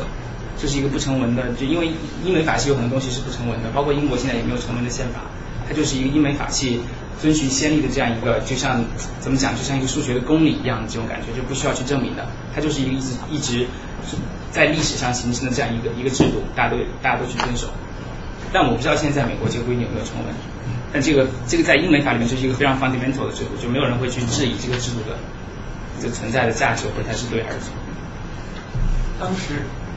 当时那个麦克森没有意识到他会有这么大影响。没有人，这当时没有人意识到，因为当时他这个案件的判决其实是有点怎么讲，就是就是很好的，就皆大欢喜，对吧？因为因为 James Madison 作为国务卿，他没有没有去交出那个那个令状，因为因为他没有去做自己不不愿意做的事情，因为他也不会去做，所以他也觉得 OK，你这个判例既然告诉我说我不用去做这个事情，那我也不 care。那同时呢？为什么说皆大欢喜呢？就是马歇尔他自己也很开心，因为他没有去让自己丢面子，对吧？如果他他给了 James Madison 这个东西，Madison 不 Madison 不会去做这个事情，所以他也很没有面子。同时呢，他也没有太给不给自己兄弟面子，因为自己兄弟这个马布里虽然没有去治安法院当法官，但是呢，马布里但是马歇尔只是告诉他说，哦，没事儿，你去上面法院再往上打这个官司嘛，我们只是没有原始的管辖权，但是我可以有上诉管辖权，你可以一直打上来。只是说马这这个事情唯一的倒霉蛋就是马布里，他没有当上法官。他他也他也觉得没意思，他就走了。但是我的意思，我问的就是那个麦迪逊，他没有意识到，就是他这个判决过程对他将来这个权利的剥夺。对呀，没有，就是那个时候，而且那个时候其实很奇怪，那那个时候如果你去看那个时候的东西，他们好像觉得这个法，他们当时觉得就是法官来决决定这个法律的解读，他们觉得是一个很正正常的事情，他们觉得确实应该是这个样子的。因为就是你你法，因为你法院你要判案子，你在判案中你必然涉及对法律的解读，对吧？你说你说我这个，比如说我我我做了一件事情，法院说我是违法还是没有违法，那我我当我在判定我违法还是没有违法的时候，我一定要对这个法律进行解读，所以当时好像并没有什么争议。所以大，然后这个，by the way，这个案子在过，然后往后的五十年后，没有人提过这个案子，他就在那个地方，就之后的五十年中，最高法院都没有行使过司法审查权，这就更没有争议了，因为你也没有没有用它嘛，这是一个很奇怪的一个，直到一会儿我们讲到第二个案子的时候，就是他才援引了这个这这这样一个案子，最后导致，呃，最后最后导致说，原来大家觉得这个案子如此的重要。法院对于法律的 interpretation 这个权利是源于孟德斯鸠的 spirit of law。我觉得法院对法律的，我觉得都可能比孟德斯鸠还早。这可能我这个很难讲，就是你想英一开始最开始英美这个英美法系呃在在英国的时候，他们建立这种什么衡平法院什么的，这些法官他本来就是有巨大的权利，那个时候他就是他很多时候法法院的。法官也是学者，他他自己也在写书，他自己对法律就有自己的解读，所以他就是这样一直往下过来的一个一个一个进程。但但是到底是谁，不知道有没有一个一个人特别一个时间点特别明确的提出，就这个时候建立了这个法院对，在美国的宪法史上是以马布里松麦迪逊为时间点的，但是在这个对这个思想是从哪儿有没有一个特定的点，这个我不是很清楚，这个可能很难讲。我就知道马布里松麦迪逊会花很长的时间，接下来这些案子都会比较简单了。这个，然后我们第二个案子就讲的是这个这个 McCulloch 对 Maryland 这个案子，这个案子是是呃是是什么回事呢？就是说，当时美国不是它是一个十三个州建立的一个一个小的国家吗？它联邦政府就说我要建立银行，因为我没有银行的话，我我没有办法就是呃我我我我要这样我要建建立一个大型的公共的这个基础设施建设的话，我需要银行，因为我需要钱。然后我需要把这个钱放到这些地方来使用，但是呢，但是美国因为它是一个，因为大家刚才讲了，就美国联邦政府的权利是州是是，美国宪法规定的是说联邦政府的权利是州来给的，所以只有宪法中明确规定的权利才属于联邦，没有规定的权利都属于州。所以呢，当时吵得很厉害，就说啊，你联邦政府没有这个权利建立银行，但是这个像这个汉密尔顿这个人，就是现在十块钱美元十块钱美元上面就是他的头像，嗯，就是一个美男子。他当时他就是联邦党人的这个最最有力的支持者，他就他就开始他就跟他就跟那个国会论证，他就说我们需要银行，因为这个银行有这么这么多好处。然后我们我认为宪法是同意是认为我认为宪法是授权了国会来建立银行的，所以在他的这个鼓动下，就就建立了一个一个所谓的美利坚第一美国第一第一银行叫 First Bank。然后这个 bank 国会只授予他二十年的这个期限，所以二十年以后这个这个这个银行就就。就结束了，当时也没有人有太多的意义。但是后来一八一二年的时候发生了一件事情，就是第二次美英战争，就是美国和英国又打了一仗。在一八一二年的时候，这个这个时候没有银行，这个这个简直就是没有办法支支支撑这个战争的这个行为。就美国那个时候就雪上加霜，所以后来又有人支说应该我们应该建立一个银行，叫第二第二银行，啊是在一八一六一六年的时候，然后当时也是遭遇非常激烈的反对。为什么呢？因为当时除了就是有这个宪法上的这个这个 argument 以外，同时别大家还讲说，这个第二银行五分之四的资本都来自私人，所以它并不是一个国有的银行，所以大家就矛盾就非常大。对第二第二银行的建立，最最牛的一个州就是 Maryland 这个州，他就他就说 OK，那你建这个银行吧，但我要给他收税。所以所以马里兰州就就就就就就颁布了一个法律，就是说所有没有在马里兰州注册的这个呃，所有没有在马里兰的国呃这这个这个议会注册的这个银行呢。都要在我这儿，都要都要都要缴税。那这个美国美国联邦政府就不干了，凭什么呀？对不对？这个我那我还怎么干啊？所以他当时就就故意的那个这个 My College 这个人，就是他是一个银行的收纳员，他当时就是他他有一个印花税，呃，本来应该缴印花税的一些一些这个这个这个，他是一个一些票据吧。然后这个 My College 这个人他就没有去缴那个印花税。就就相当于就把自己送给了马里兰州的这个执法机构，他就说，我我就是不缴，看你怎么办吧。然后马里兰州就当然就起诉他了，就是说你应该缴税，然后呢就判了他一百美元的罚款。那那个时候一百美元其实也没多少钱吧，他就不干了，就在他就在联邦政府的支持下就把这个这个案件一直打到了这个最高法院，然后那个时候还是马歇尔大法官，马歇尔大法官就是一个比较支持联邦主义的这个人，所以就到他手上了这个案子，然后呢。然后然后那个马里兰州就是马里兰州开就开始讲说，他说他说国会是没有权利，这大家觉得这个简直是一个 ridiculous 的事情，这政府怎么可能没有权利建立银行呢？但是这就是美国宪法那个时候有不同的解读。马里兰州就说国会是没有权利建立银行的，为什么呢？因为我们美我们美国宪法不是一个专制的宪法，我们的宪我们政府的权利是由我们每个州来给予，每个州的人民来给予的。那你去读一读宪法吧，你就会发现美国宪法的第一条就讲国会的权利里面，它真的没有提到这个国会可以可以设立银行这一件事情。所以所以马里兰就说了，他说我说我们是一个法治的国家，我们的国会只有 enumerate power，就是。被列举出来的权利才是属于国会的，其他的其他的所有的权利都属于州。然后那个，同时这个他又指出说，你看宪法第十条修正案讲了，只要没有让予给国会的权利，同时没有禁止给州的，都属于都属于州和人民，reserved to the states and the people。所以国会你是没有权利建立这个银行的，所以你这个建立你建立银行是违反宪法的。这个让我们现在的人听起来其实简简直就是一个非常 ridiculous 的事情，但那个时候就是一个宪法大案。然后呢，这个马歇尔他就跳出来，他说啊那个时候已经有七个大法官了，所以是一个零比七的判决。马歇尔就说啊，马歇尔想了半天就说不对，但是马歇尔就是想建立这个银行了，因为他是一个联邦至上主义的人，他就说呃他就说他就说我们来看一看这个宪法的历史。他说他说我认为。这个主主权呢，并不在州，而在人民。他说，人民是共有这个 sovereignty 的，就是人民享有的主权，而不是州。他当然，这个他也没有给理由的。他就是说，我对宪法的解读是这样的，并不是州是有主权的，而是有人民有主权的。然后他又接下来讲说，他说，他说是的，他说那个那个宪法确实是没有没有讲说国会可以设立银行。他说，但是大家不要忘了，我们的宪法是多么的短小精干啊。我们这个宪法，它不可能事无巨细都讲嘛，他也没有讲说人民有权利上厕所，对吧？他也没有讲说，他也没有讲，他也没有讲，他也没有讲很多事情。那我们不可能要求宪法把所有事情都讲出来，对不对？马歇尔就这样子，他说他有他有一句非常经典的话，就是说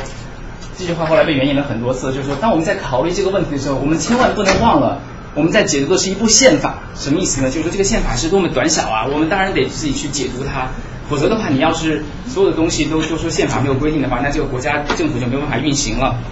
听起来有点道理。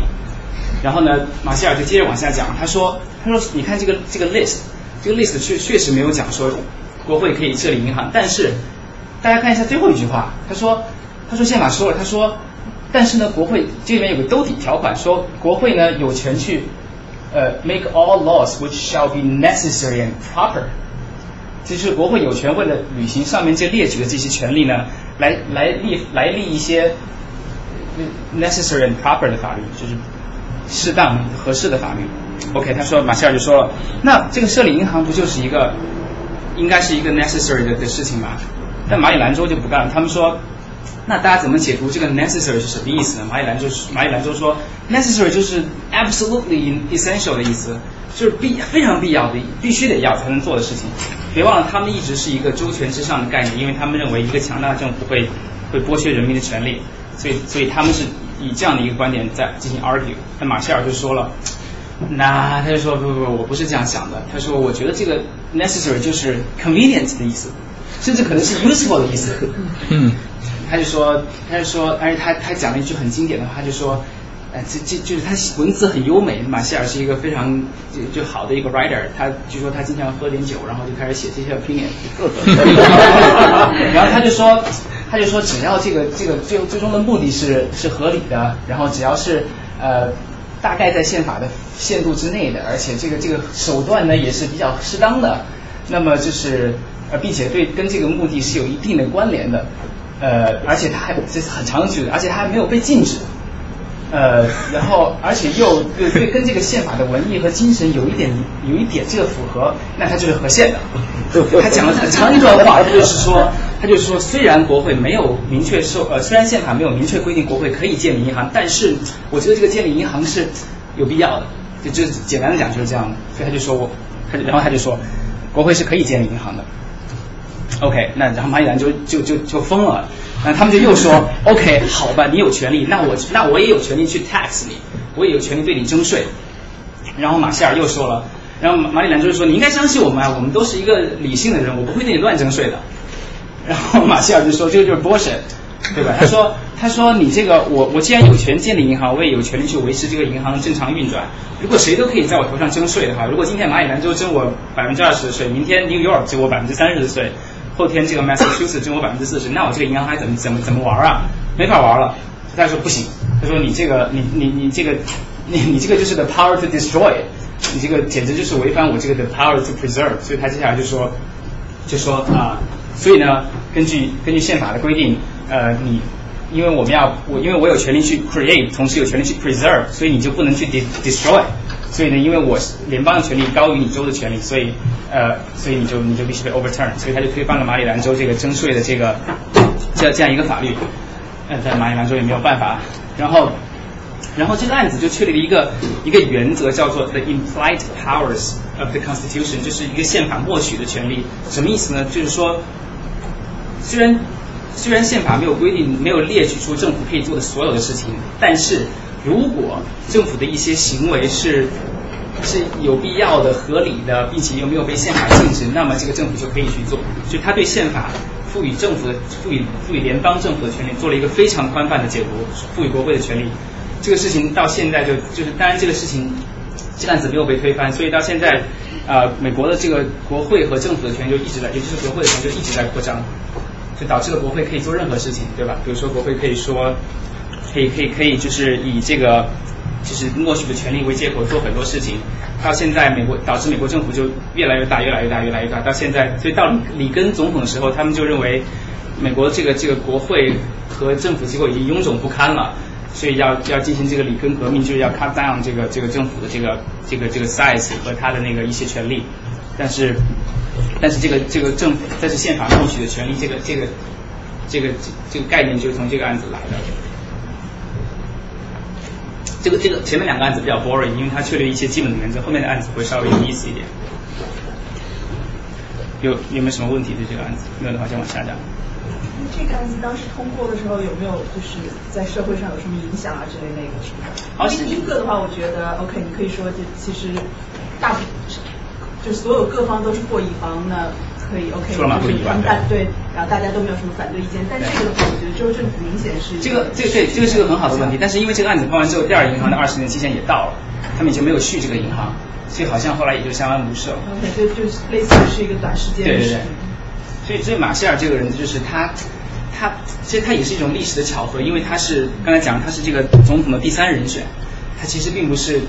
特别理想的一个大法官的人选，但是他就是通过自己在这大法官的位置上这三十几年，他对宪法这些这些解读，可能他那个时候都不知道自己原来这么牛逼，但是他后来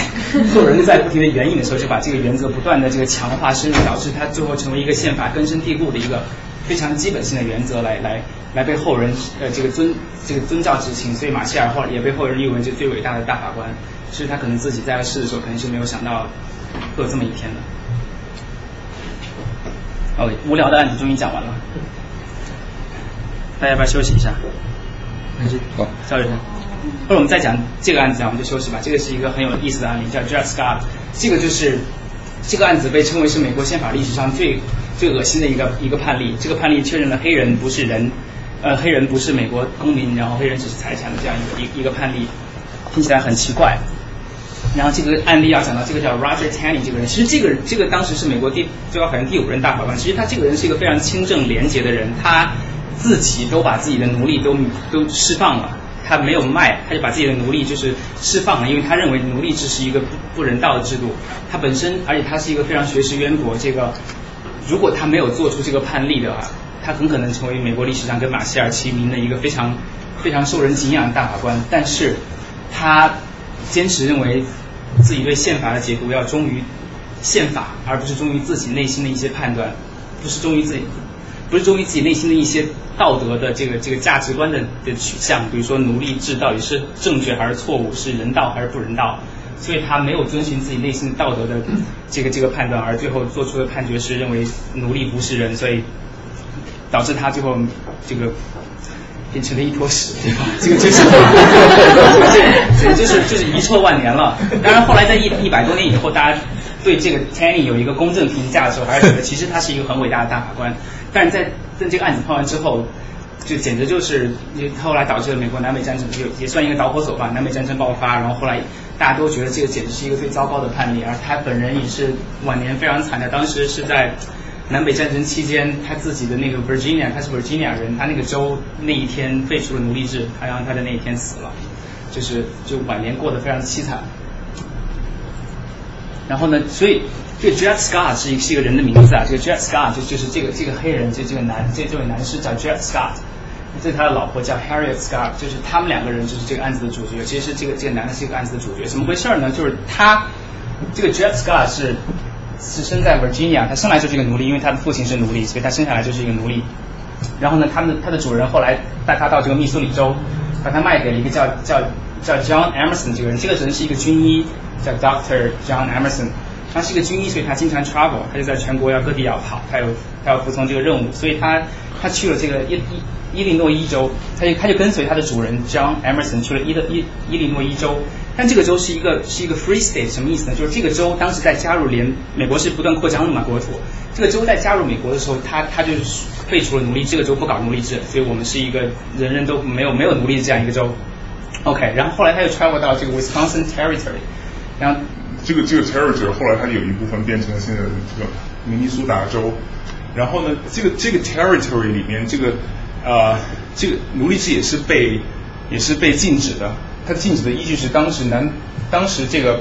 国会通过了一个叫密苏里妥协案，这什么意思呢？就是因为当时美国大家都学过历史就知道，美国当时南北两方对奴隶制的看法是截然不同的，南方主要是什么大种植业啊，种棉花这种东西，所以他们需要大量的奴隶。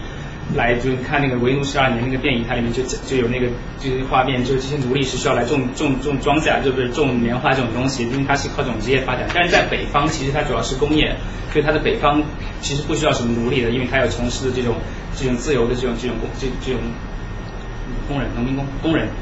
然后呢，所以他们的矛盾是，所以他们的矛盾是非常深的。因为南方就主张要，因为当美国的领土在往西边扩大的时候，南方就说，那我们也要允许西方这些西边这些州来进行奴隶制，否则的话，我们的我们的生产就没办法往西边扩大。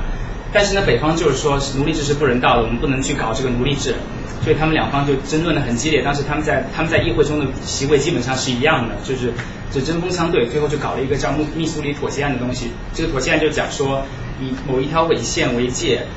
这个纬线，这个以南就可以去搞奴隶制，但以北是禁止的。然后这个这个密苏里妥协案就就是讲这个东西，所以这个时候呢，这个这个后来成为明尼苏达这个州，因为它是在北方，它就是禁止奴隶制的，所以就是呃就是这么一这样这么样一个背景。然后这个这个 Dred Scott 就跟随他的主人到处跑，最后又跑回了密苏里州。然后呢，到这个地方，大家不用读的，我可以我给大家讲中文的。后来他们就回到了这个密苏里州。后来他的老他的他的不是他老板嘛，他的这个主人就死了，这个这个 John Emerson 就去世了。去世之后，他就把这个，所以去世之后，他就他们就变成了遗产。他们就他们是因为他们是作为他们是财产嘛，他们是作为遗产，就就他的他的呃他那个那个 John Emerson 的老婆就继承了这个这个这这两个人。后来这个 John Emerson 的老婆又再婚了以后，然后就嫁给了嫁给了一个别人，这个别人好像就叫就是这个案子的这个。就叫 Sanford，所以这个案子为什么叫 Scott 诉 Sanford？因为这个 Sanford 是后来那个那个那个他老婆再嫁的那个人。但是最高法院把他把 Sanford 写错了，其实他叫其实是没有这个 D 的，他应该叫 Sanford。但最高法院写写成了 Sanford。OK，所以呢，这个这个 Dred Scott 在就他就是在一些民权人士的这个帮助下就开始打这个案子，因为他觉得自己曾经在这几个禁止奴隶奴隶制的州待了一年以上的时间。他觉得自己已经是一个自由人了，他觉得自己不应该是一个奴隶了，然后，然后他就说，我我我不应该继续做一个奴隶，我需要去，呃，然后他在一些呃别人的帮助下开始打这个案子，这个案子一路打到了最高法院，然后呢，这个就到了 Tanny 的手里面。其实这个这个 Tanny 大法官，其实当时他之所以要这样判，是有是因为国国内这个南北两方对奴隶制的看法已经非常的到了一个非常非常火热的一个争争夺的阶段，就是说大家都互不相让。而且就是都好像都希望法院能够，因为最高法院已经通过前面的一系列判例建立一一定的威信，他们都希望法院能够站出来来做一个公正的判决，说就就就就像是两个小孩吵架一样，就是说就然后找到家长，就是说你们说一下奴隶制到底是对还是错，其实就这么简单一个事情。最高法院完全可以不判这个案子的，因为最高法院并不是需要判每一个案子。但打到最高法院之后呢，Tanny 他这个人他就觉得说，他希望做出一个一劳永逸的判决，他觉得他不希望全国因为这个事情每天吵吵嚷嚷的，就是大家都不能正正常的生活，他觉得希望通过自己的案例来对这个事情做一个了断，所以他也有一点个人的 ambition 在里面，他就说，那我们接这个案子吧，他就开始讲，他他自己也写了这个法院的判决，他就是他第一个问题就是说这个，就即便你是一个 free black，你是一个自由的黑人。你可不可以成为一个美国的公民呢？然后，因为就，因为就是如果你不是一个不是一个公民的话，那么你就没有起诉的资格。因为他当时在联邦法院起诉，就是因为援引的条款是不同的两个州之间的公民的之间的纠纷是是在联邦法院解决的，而不是在州法院。所以他就说，如果他的意思就是说，如果你 Scott 你都不是一个密苏里州的公民的话，那你就没有资格来联邦法院来告这个案子，那你就应该去州法院来告。但他为什么要？当然，Scott 之所以要在联邦法院告，是因为他在州法院是必输的，因为州法院当时他们那个判例的制度下来，就是黑人就不是不是人，所以他就选他们这些民权人士就要求在这个这个联邦法院去告，然后最后就打到最高法院。然后 Tanny 就说，他就他就对宪法呢进行了一个一个所谓的 Orientalism argument，就是一个他他就对宪法有个原意的解读，他就因为对宪法的解读有很多不同的方式嘛，后人把这种方式叫做原意的解读，他就说。那他就说了，他说黑人是一个，就这些字都，他说是一个低等的这个种族。他说根本就很不能和白人在一块儿。他说就是在在 social 上或者在这个政治上，都都简直没法和白人相比。他说他们简直 so far inferior，他们太差了，以至于他们他们根本就不应该享有白人的权利。就是这些话，你现在听起来就觉得简直就是不可思议的。但这是当时他们最。最全美最德高望重的一个大法官写出来的话，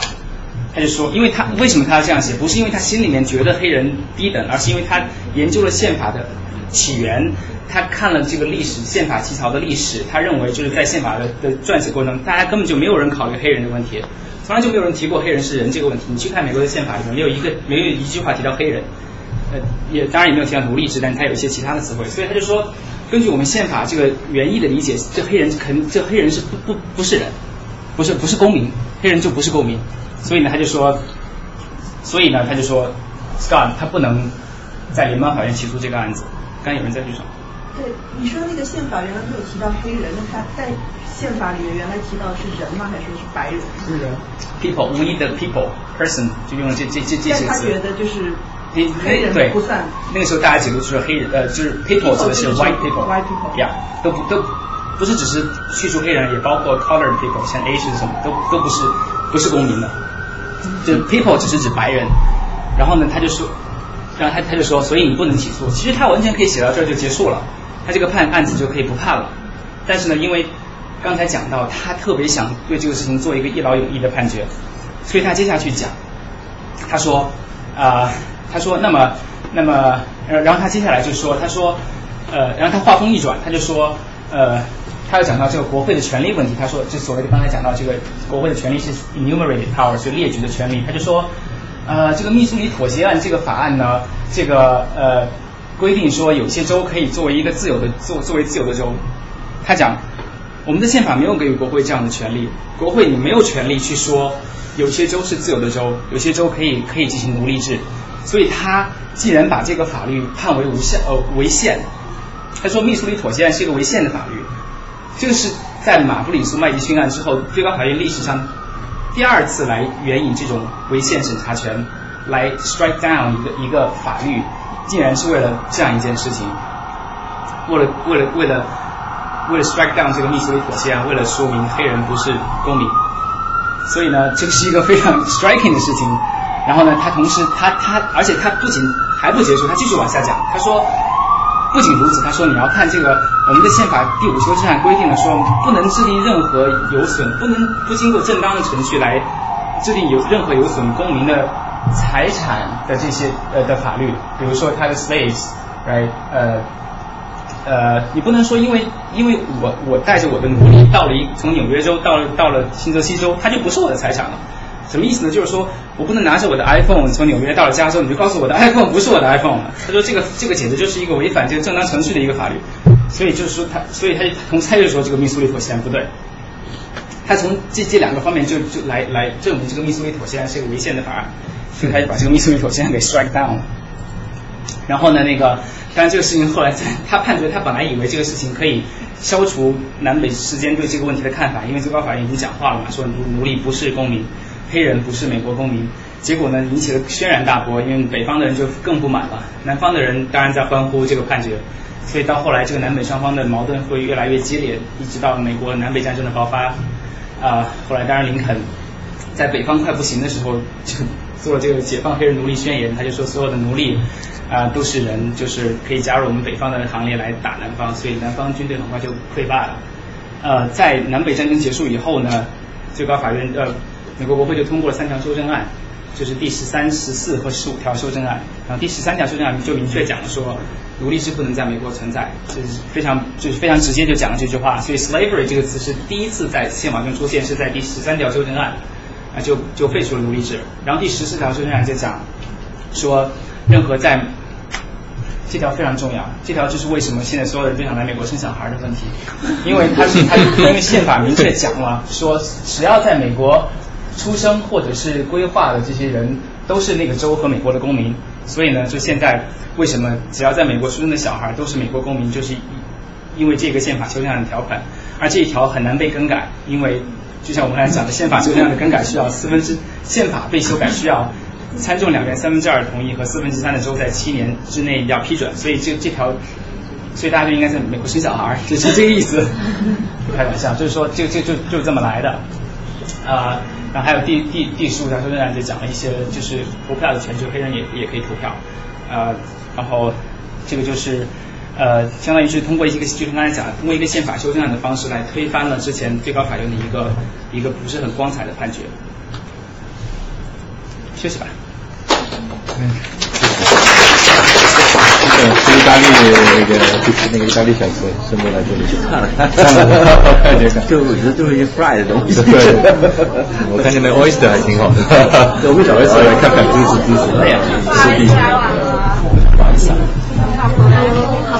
棒啊！这还有菠萝油吗？有有有，很好。那个视频讲的很好，我帮手吧。对，帮手。我刚把你发到沙龙，发到那三角街，他们说有没有直播的？我问那个赵志成，我九一法律的，我九一法律系。我知道你是。我讲的非常好。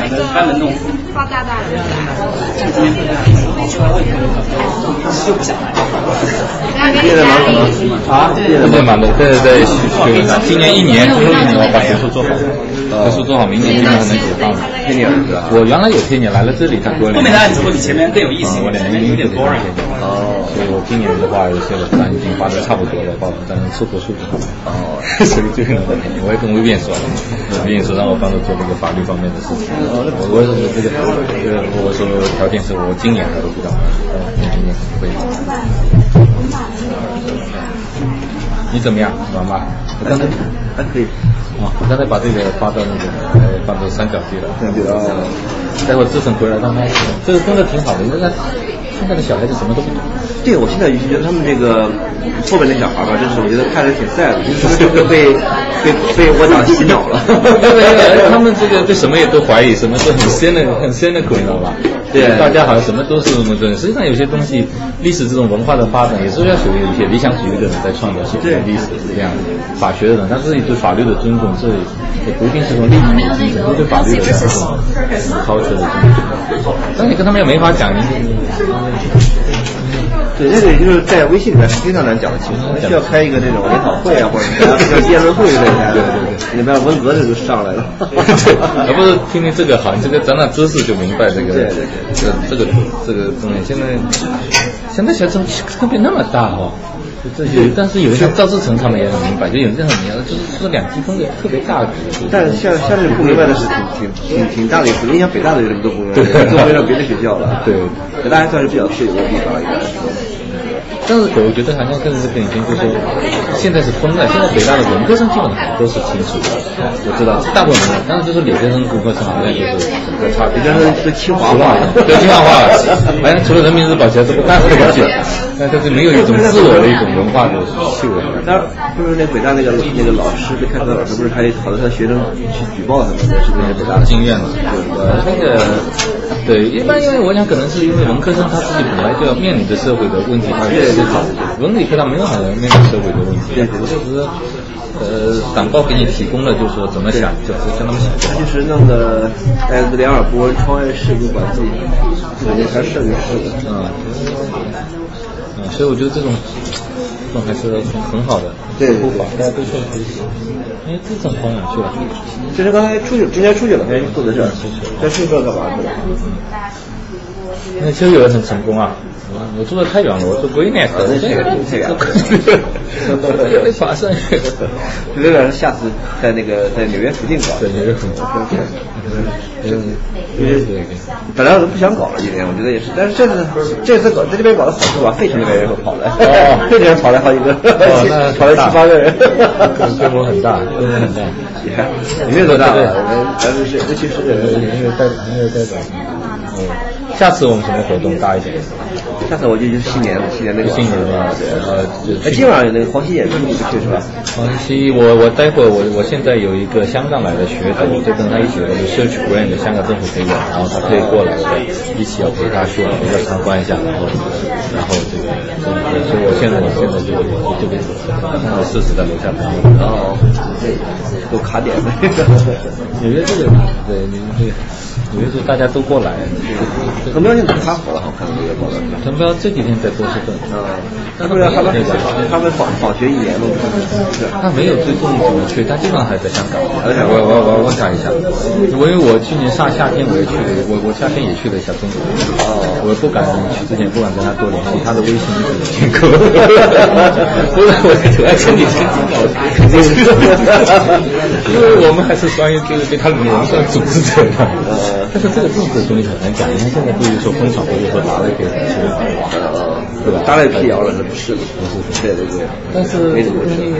那肯定也是不会是无空穴来风，我觉得国家这肯定还是有点。他们因为我知道他们在印尼拐道一直一直还是有联系，没有公开的这种地下的这个渠道，这个还是还是有这个执法渠道。我改改天再让陈彪来玩玩。呃，好。他还是蛮蛮有蛮蛮蛮有影响力。我知道他最近在波士顿。嗯。那我们开始。好好好，这张待会儿你跟他说一下，在在三角地他们就想想看有没有新闻直播啊。三角地那边啊？对，我刚才把这个发上去。直播好像不 work，不 work。对，但是有录音的话，他会有录音，他会有录音。把录音放上去。对。我先走了。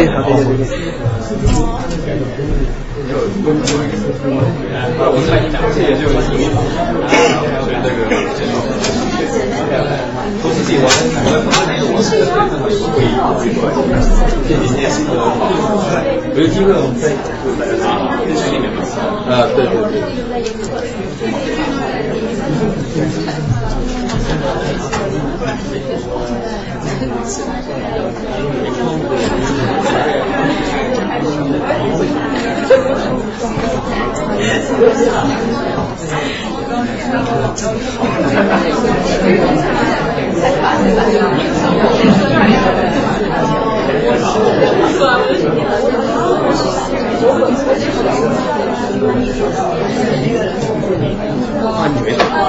我做啊，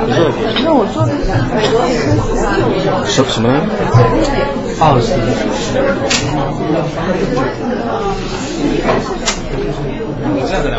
知道吗？啊？知道。那行。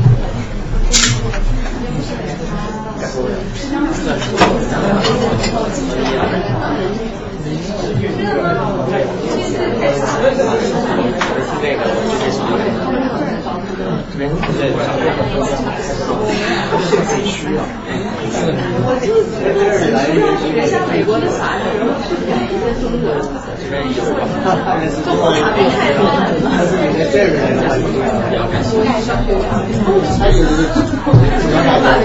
美国的法律，中国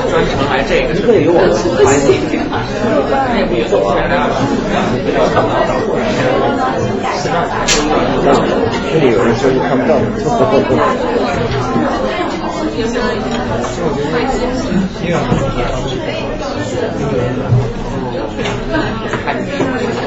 你要是专心学数学，你要要是我那边好，反正我那边好，就不来这儿，因为那边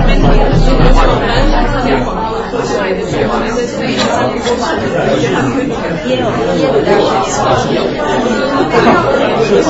外人士。后来没有没有，还是公司的。来过几只要做科研，然后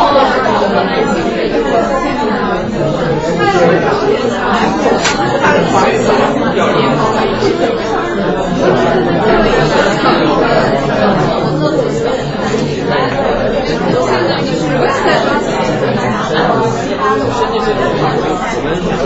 电影。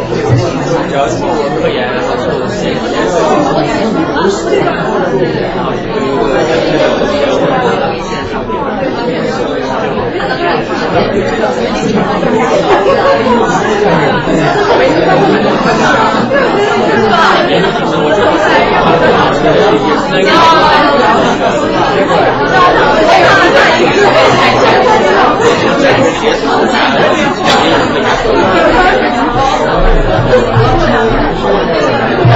爱。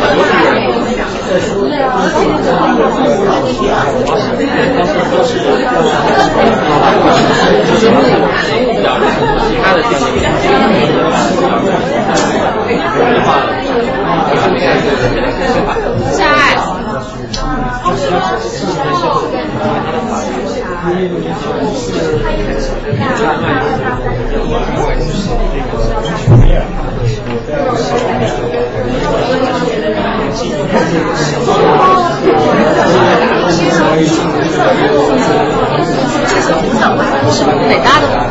哪一级的？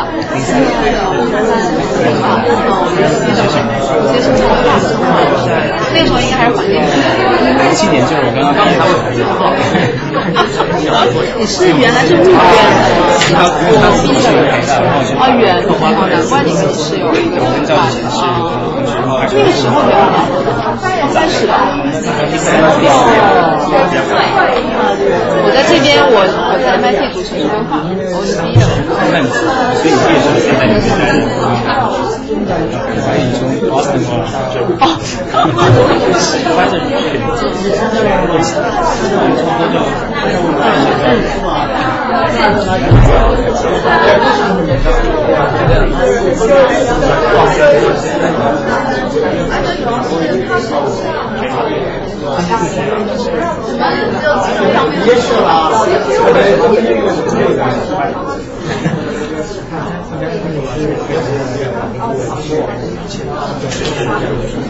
那我们就接着讲吧。有没有人觉得热呀？要不要开窗子？我比较不嫌吵，我不知道怎么开呀。啊，这不一定开得了吧？对，他开一下。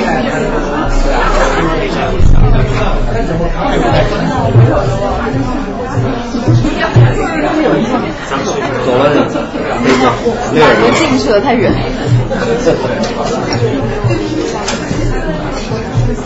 好吧，还有还有还有几个案子都是比较比较比较简单，但是像 Brown 就是，如果今天大家知知道了记住了马布里说麦迪逊的话，再记住这个布朗案的话，你简直就是美国法的专家了。基本上去跟老外聊天的话，你就就很逼格了，就高大高大上，逼格还是逼格。然后呢，就是说我们刚才讲到说，最高法院通过先通过一个很丑陋的判决，说黑人不是美国的公民，然后接下来再通过宪法修正案的方式来给给了黑人和其他的一些在美国出生和或者规划的人公民的权利。但是呢，但是就是在布在那个南北双方的矛盾其实一直都很很很冲突。美国的种族问题，大家知道一直是一个很大的问题，所以它一直持续下去了，一直。然后虽然那个我们刚才讲到宪法第十三到第十五条修正案里面，第十四条修正案讲说有一个条款叫 equal protection，就是平等保护。什么意思呢？它就是说不管是谁，你都要受到宪法和法律的平等的保护。所以当然这个谁，当然就是不管是黑人还是白人，你都要受宪法的平等保护。所以呢，所以在在后来的日子里面呢，就是南方就是。因为南方人，尤其是在南方，人们对黑人的这个仇恨还是非常强强烈的，所以大家也虽然宪法承认了黑人是公民，但是他们还是不想不想不希望黑人跟自己呃平起平坐，尤其是他们不希望，尤其是白人的男性不希望黑人跟白人的女性就就是在一块儿，就是种族之间通婚什么的，就是有很多 racial 就就当时 racial 问题是，包括现在你在美国你都大家谈 racial 这个问题都要小心一点，就是因为这是非常敏感的问题。然后这这些问题都一直持续的下去，它不是最高法院的一个判决就可以解决的问题。然后呢，我们就开我们就讲到这个，在讲这个布朗案之前呢，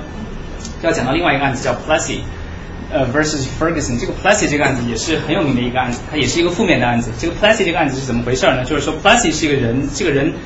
是一个人，这个 Plessy 是一个只有八分之一黑人血统的一个人，就是他表面上看起来绝对是一个白人。然后呢，当时的美国很多州的法律都规定说。大家看电影都可以看到，说火车上面是分车厢的，黑人车厢呃白人的车厢和有色人种的车厢，喝水的那个 fountain 也是白人可以喝的，然后有色人种喝的，各个这个东西在各个地方都有，餐厅里面也有黑人坐的区域和呃白人坐的区域和有色人种坐的区域。然后这个 Plessy 当时他在一些民权组织的帮助下，就想就想去打，就想去，因为你知道法院不能主动介入，所以他需要去创造一个冲突来来打一个官司，他们希望把这个官司能够打到最高法院去，让法院再来讨个说法。OK，然后这个 Plessy 他们就做了一件事情，就是让这个这个 Plessy 这个长得像白人的人，他就坐到了一个白人的车厢里边，在在在那个火车上，而且他们事先这这帮一块做这个事情的这帮人之前都把所有的事情都告诉了这个警察，什么都说好，说哎，我们这个时候会有一个黑人坐在白人的车厢里边，你们来抓我们，然后那个 我们要把这个事情搞大，还有记者都请到了，所以这个事情当然就被搞得很大，所以警察就过来把他抓走了，然后这个案子就在这帮人的帮助下，因为就是很多时候你就。维权只能通过一些，因为你知道在国会中就是白人占主导，所以你不可能通过国会来改变自己的命运，所以黑人就通过这样的一些方式，一些白人的所谓的民权人士通过这样的方式来来希望改变黑人的命运，所以他们做了一件事情，就是创造这个案子，然后这个案子一路打到了最高法院，然后那个最高法院呢就以一个当时有一个法官好像是生病还是怎么样，就没有在没有没有审理这个案子，所以是七比一的判决，最高法院就是说呃说他们当然这个案子的争议就是说。不同的车厢给不同的种族的人是不是合宪？因为宪法说了我们要平等保护，对吧？最后这个最高最后最高法院是通过一个七比一的判决，就说这个是合宪的。为什么呢？因为宪法只说要平等保护，但宪法没有说你一定要在一块儿。你宪法并没有说黑人和白人一定要混在一块儿才叫平等保护。宪法只是说所有的人都要受宪法和法律的平等保护。但是你看这两个车厢，这设备都是一样的，然后这个质量、干净程度都是一样的。当然是不可能的嘛，就是都都是一样的，所以就是说这个是一个平等的，这两节车厢是一样的，所以是一个平等保护，所以这个和线，所以就是以一个七比一的判决判定了这个 Plessy 败诉。然后这个这个判决里面有一个非常著名的这个 dissent，就是说刚才讲到说每个法法官如果不同意这个主要的判决，他都可以写自己的叫 dissent opinion，所以有一个叫有一个叫叫叫 Harlan，叫 John Marshall Harlan，这个叫哈哈哈伦大法官就有一个非常著名的这个这个 dissent。那这个第三就写的非常感人，就因为他太感人了，所以我觉得应该应该读一下。他讲说，他说，他说，In view of the Constitution，他说，In the eye of the law, there is in this country no superior dominant ruling class of citizens. There is no caste here，就没有种族制阶级制度。Our Constitution is color blind, and neither knows nor tolerates classes among citizens。然后他就说， 呃。in in respect of civil rights, all citizens are equal before the law. 然后他接下来又讲说，呃、uh,，the humblest is the peer of the most powerful. The law regards man as man and takes no account of his surroundings or his color when his civil rights, as guaranteed by the supreme law of the land, are involved. 那这讲了一段非常感人的话，就是宪法根本就没有眼中是没有颜色的。 结果大家都正在为他讲的话感动的时候，他突然话锋一转，说：“ 爸。”这个这个这个是对我们中国人来讲是一个非常侮辱性的一个一个段子啊。他他讲他说 but，他说但事实上有一个种族和其他的种族太不一样了。他说这些这些人是中国人。他说他说他说这个意思他意思就是说。黑人跟其他白人一样，应该享有这个权利，但是中国人他们太不一样了，他们不应该享有这种权利。就这个是个非常 ridiculous 事情，因为他刚才讲了说宪法里眼中没有颜色的，这个没有 color，结果他就话锋一转讲了中国人不是受宪法保护的，因为当时还是处于那种排华这这种这种这种时间，就因因为有很多人一直有反华情绪的嘛，所以当然是就这个你很难想象说在在这个。一八九六年的时候，这个这个这个 Harlan 大法官，其实他是一个伟很伟大的大法官，但他竟然能够讲出这样一段话，啊，这是一个插曲。所以通过这个 Plessy 这个判例呢，最高法院就进一步强调说，这个虽然是 separate，但是只要是 equal 的情况下也是合宪的，这就是所谓的呃 separate but equal 这样一个一一个一个条款。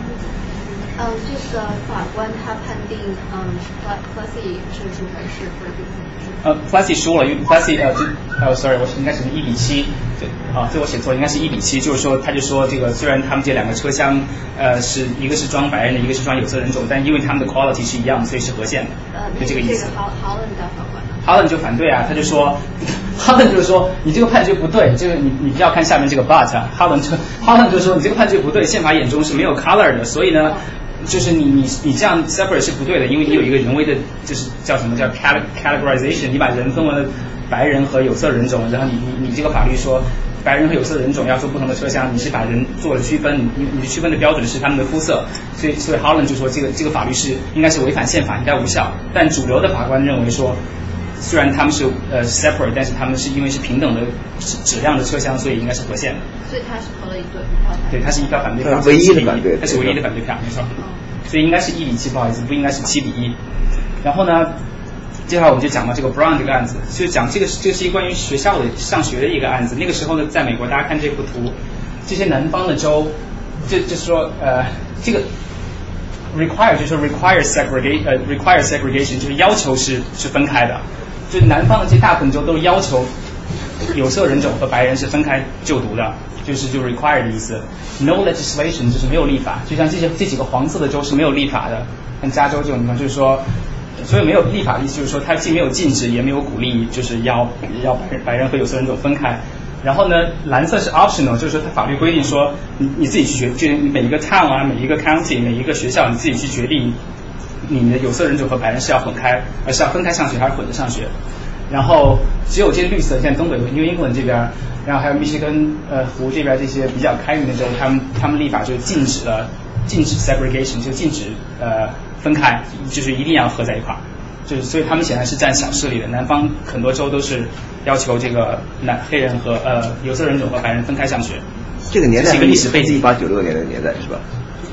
一九一九这个这已经是到一九一九一九五四年，就这这是在布朗案判决之前，就是五十年代之前的一个一个图。对，我们已经从十九世纪到了二十世纪中叶，走了很长一段路，所以就是告诉你就，所以大家就是就意思就是说，这个黑人争取权利是过是经过了非常长的时间的，就你就很难想象，在美国这样一个国家，竟然在一九六六零年代的时候，还有黑人就黑人和白人还不能同还不能上同样的厕所，不能坐同一节车厢的。然后呢，呃，这个布朗案是怎么回事呢？就是就在 Kansas 堪萨斯州的一个叫 Topeka。托皮卡的地方，这个地方呢，就是它，它有一个法律，就是它，呃，它，它是这个法律其实是是是那个，它是允许这些每个 district，呃，它是它并不是说强烈要求，它是允许这些不同的 district 来来有这种呃有色人种和白人分开上学的学校。然后呢，因为起因是因为就是这个，呃，就就是比如说这个这个叫 Brown 是一个是一个家长。然后他和另外的十二个家长，就一共是十三个十三个家长，他们一块儿去作为这个原告，当然也是在这些民权机构的资助下，因为他们是没有钱打这种官司的。美国一个官司打到最高法院得很多年的时间，就是他们是没有钱的。是怎么回事呢？就是说这些黑人小孩，他们发现他们就小孩上学需要走很远很远的路，因为就是没有就近的，就是给黑人给有色人种上学的这个地方，所以他们要走很远。呃，才能去上学，所以他们就觉得这个对小孩不管是人生啊还是什么都不好。当然也是因为学校质量也肯定不好，白人学校肯定比有色人种学校质量好很多，所以他们就去打了这个官司。然后呢，这个这个官司一路打到了最高法院，呃，大法官们觉得这个案子非常重要，因为那个时候就是。呃，随着二战的结束，那个时候就是因为黑人在二战中也是为美国也是立了一些战功的，他们也是跟白人一块参军，然后呃打仗，包括当时朝鲜战争什么的，所以战争还没有刚开始，呃，就是就民国就是国内有相当部分的人在反对这种种族隔离的政策，他们认为已经已经是到时间要把种族隔离这个事情给消除了，而且当时因为二战以结束以后不是美苏这个冷战嘛，所以。呃，苏联就为了笼络这个第三世界国家，他就说，你看美国这个居然还种族隔离呢，这都都什么年代了？所以就是美国国内是有很大的政治压力来解决这个问题，然后最高法院自然因为这个案子打到他这儿了，他其实也有一点，也有一点想解决这个问题的一一个一个态度，所以他就呃，他就他就是同意了这个，他们是可以选择就是是不是接一个上诉的案子，这是最高法院的一个权利，叫他们叫。issue 一个叫 certiorari，就有点像调卷令一样的东西，他们把把这个案卷调上来可以去审理，他们就决定要审理这个案子。然后这个案子是在一九五三年的春天先呃就是听审了一遍，然后因为这个案子太过重大了，那次听审之后呢，就发现九名大法官的意见挺挺不一样的。有的人就觉得有比较开明的大法官就觉得这个我们是时候结束这个种族隔离政策，我们应该有一个，因为那个时候别忘了，就宪法是没有变的，所以就是呃宪法是有修正案，但是跟刚才那个 Plessy 那个案子相比，那个是一八九六年的案子，到现在五十年过去了，其实法律是没有宪法是没有变的，宪法还是说 equal protection，对吧？所以按理说你应该遵循先例，遵循 Plessy 那个原则，所以分校和分车都是一样的，就说其实是应该是合宪，但开明派大法官就觉得。说是时候我们来结束这个政策了，但有很多相对保守的人，他们法官就觉得这个，呃，我们应该遵循先例嘛，就是英美法的一个根本的原则，而且他觉得这个，这个，他他们并不觉得分开上学有什么大不了的，他们觉得这个只要教学机构质质量相对是相对平等的话，这个不应该是一个违反宪法的问题。所以当时因为有一个叫 Frankfurt 的一个一个大法官叫法兰克福特，他其实是一个德裔的美国人。那他就是觉得这个案子太重要了，所以他就 push 这个案子在一九五三年的秋天的时候再再再听审一遍。但这个听审当时发生一件什么事情？就是他们当时的首席大法官叫叫 Vance，这个人死了。这个人是一个非常保守的大法官，所以他在的话，其实他是很难就是改变自己的立场的。他所以他他的死其实是一个很好的一个契机，对吧？因为他死了之后会有一个新的人被呃碰引到这个这个联邦的法院。最高法院上来作为一个接替他的法官，然后这个时候那个那个那个那个总统是艾森豪威尔，他就他就 appoint，他认为他自己 appoint 了一个非常保守的大法官，这个叫叫沃伦，叫 Earl Warren，就 Earl Warren 是你看有很多人在笑，就 Earl Warren 其实他是一个美国历史上最著名的开明派大法官，所以呢艾森豪威尔他当时事后他就说，他说我一辈子犯的最重要的错误就是把这个 Earl Warren 放到最高法院大法官的位置上，然后这个 Earl Warren 他就上台了以后，呃。然后他就是，结果他是一个 turn out，他是一个很开明的法官，他认为这个种族隔离是一个违反宪法的呃一个事情，所以呢，他加上其他的法官，就是他们因为还有另外两个人是比较保守的，所以他们就是他和法兰克福特两个人就劝说其他这些大法官，最后他们因为他们 by the way 就是刚才讲到，有些时候他们想要一个一致的判决，因为如果这个时候他这个这个案子的判决，比如说是有争议的话，那么。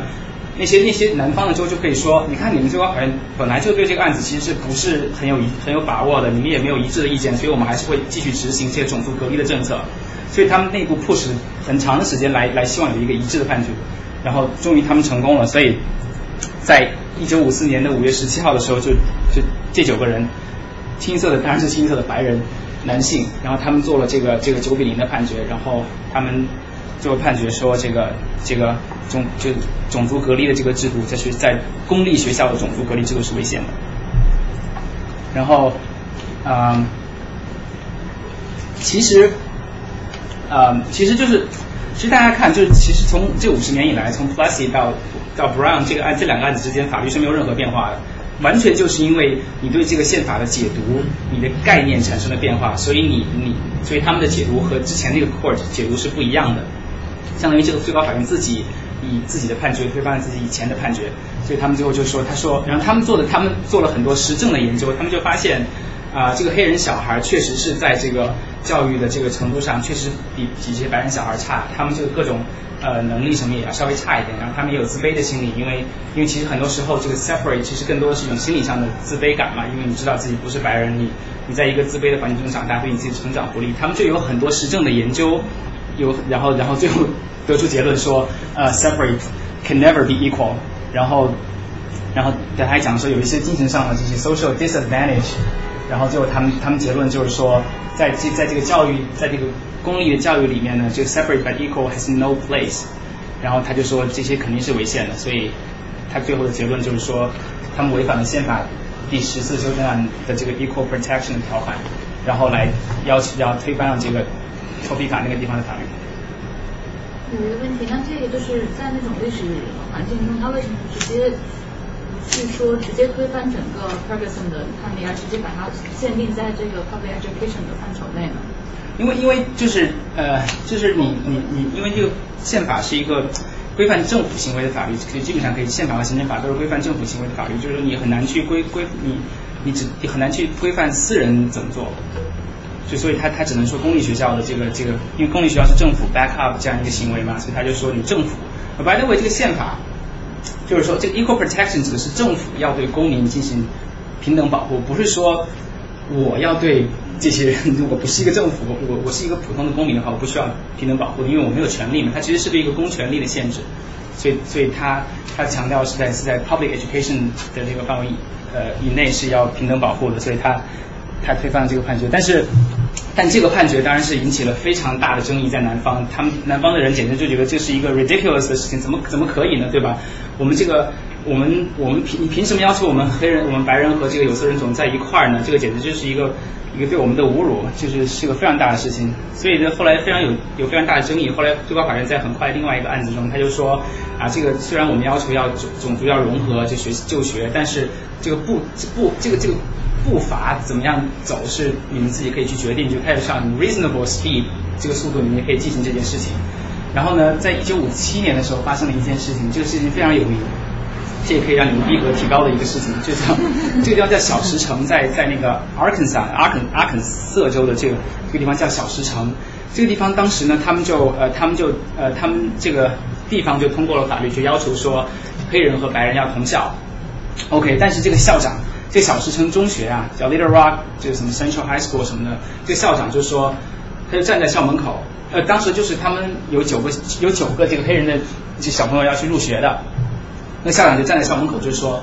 他意思就是 Over my dead body，就不可能，绝对我不让我不会让这些人进入我的学校的，他们是黑人，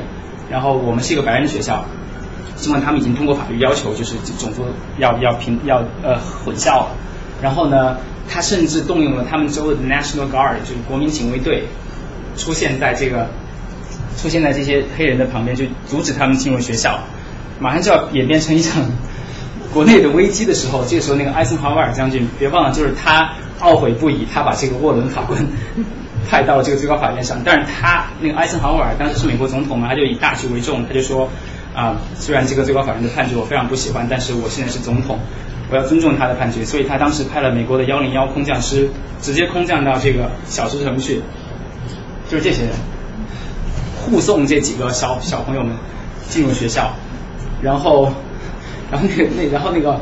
呃小石城的那个校长最后啊，包括那个阿肯萨州的州长也说我不干，就是不能让这些黑人在我们学校就读，但后来在总统的压力下，他们还是退让了，所以后来这几个小孩就是还是进进到那个。中学去读书，他们史称这个 Little Rock Nine，就是那那九那九个黑人，那九个黑人里，他们今天他们到现今天已经全部都去世了，呃，但是他们在美国历史上的地位非常重要。你现在去 Arkansas 的话，可以看到他们的雕塑。然后呢，还有一件事情就是，就是当时他们写回忆录的时候，就有一个小女孩，我不知道是不是她，她就说，这几个黑人小女孩就说，她当时要去入学的，她环顾四周，她发现。就所有的白人都在骂他，就所有人都都都是你知道就是 curse 嘛，就是基本上你们这些黑鬼给我滚出去之类的。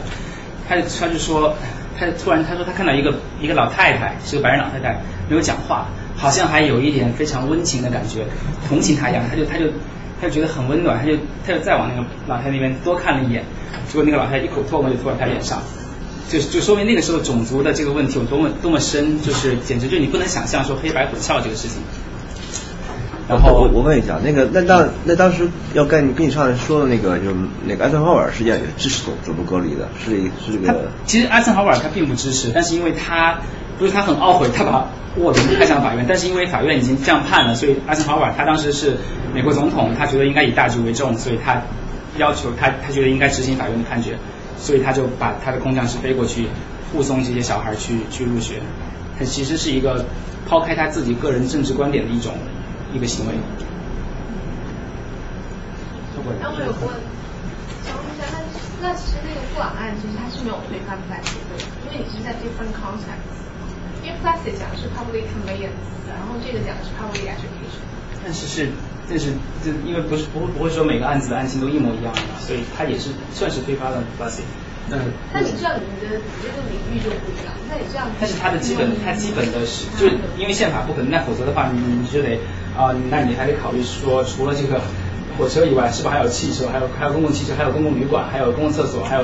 饮水的发生层，就每个每个事情你都得看用一个案子来来去定夺一下。其实它是一个总体性的，就是这 concept 就是就是它其实是一，它其实是给了你一个 concept，它告诉你说，从今天开始，呃，equal protection 要求。no segregation，yeah，所以就这个意思。所以这个那当时在案子出来之后，那比如像 private school，它可以 segregate，它就可以。对呀，这这个 private school 就是呃这是一个另外一个 long story，就是美国的私人领域最后呃最后就这个案子之后，当然因为它只是虽然黑人就欢呼一片，但是这个案子它毕竟是局限性的，所以后来也有无数的这个你看不知道大家看过那个去年有个电影叫什么？呃，讲这这这是一个叫就他讲他是白宫的那个那个黑人的一个管黑人管家黑人管家那个叫什么名字？叫公三一解放叫 no no no anyway 就是说这个这个案子之后，他们还进行了非常长时间的斗争，包括就是他们去餐去私人开的餐厅里面坐在白人区，然后去抗议，然后最后呃最后最高法院也有判例，就是说你政府虽然没有这不是政府的。不是一个公立的餐厅或者公立的学校，政府呃，但是政府是默许你这样做的，所以政府也是违反了自己的 equal protection。因为你虽然你 hold back，但是你没有去 protect，所以他通过其他的判例，最后判定私人的地方也是不可以去去种族隔离。法案其实是确立的是在公权力管辖范围，对，可以可以这样子，对，基本上是这样。但他他因为这个案子，因为他是教育教育权的案子，首先打到最高法院，所以他是他就判了这个案子，啊。Zero Rock Nine。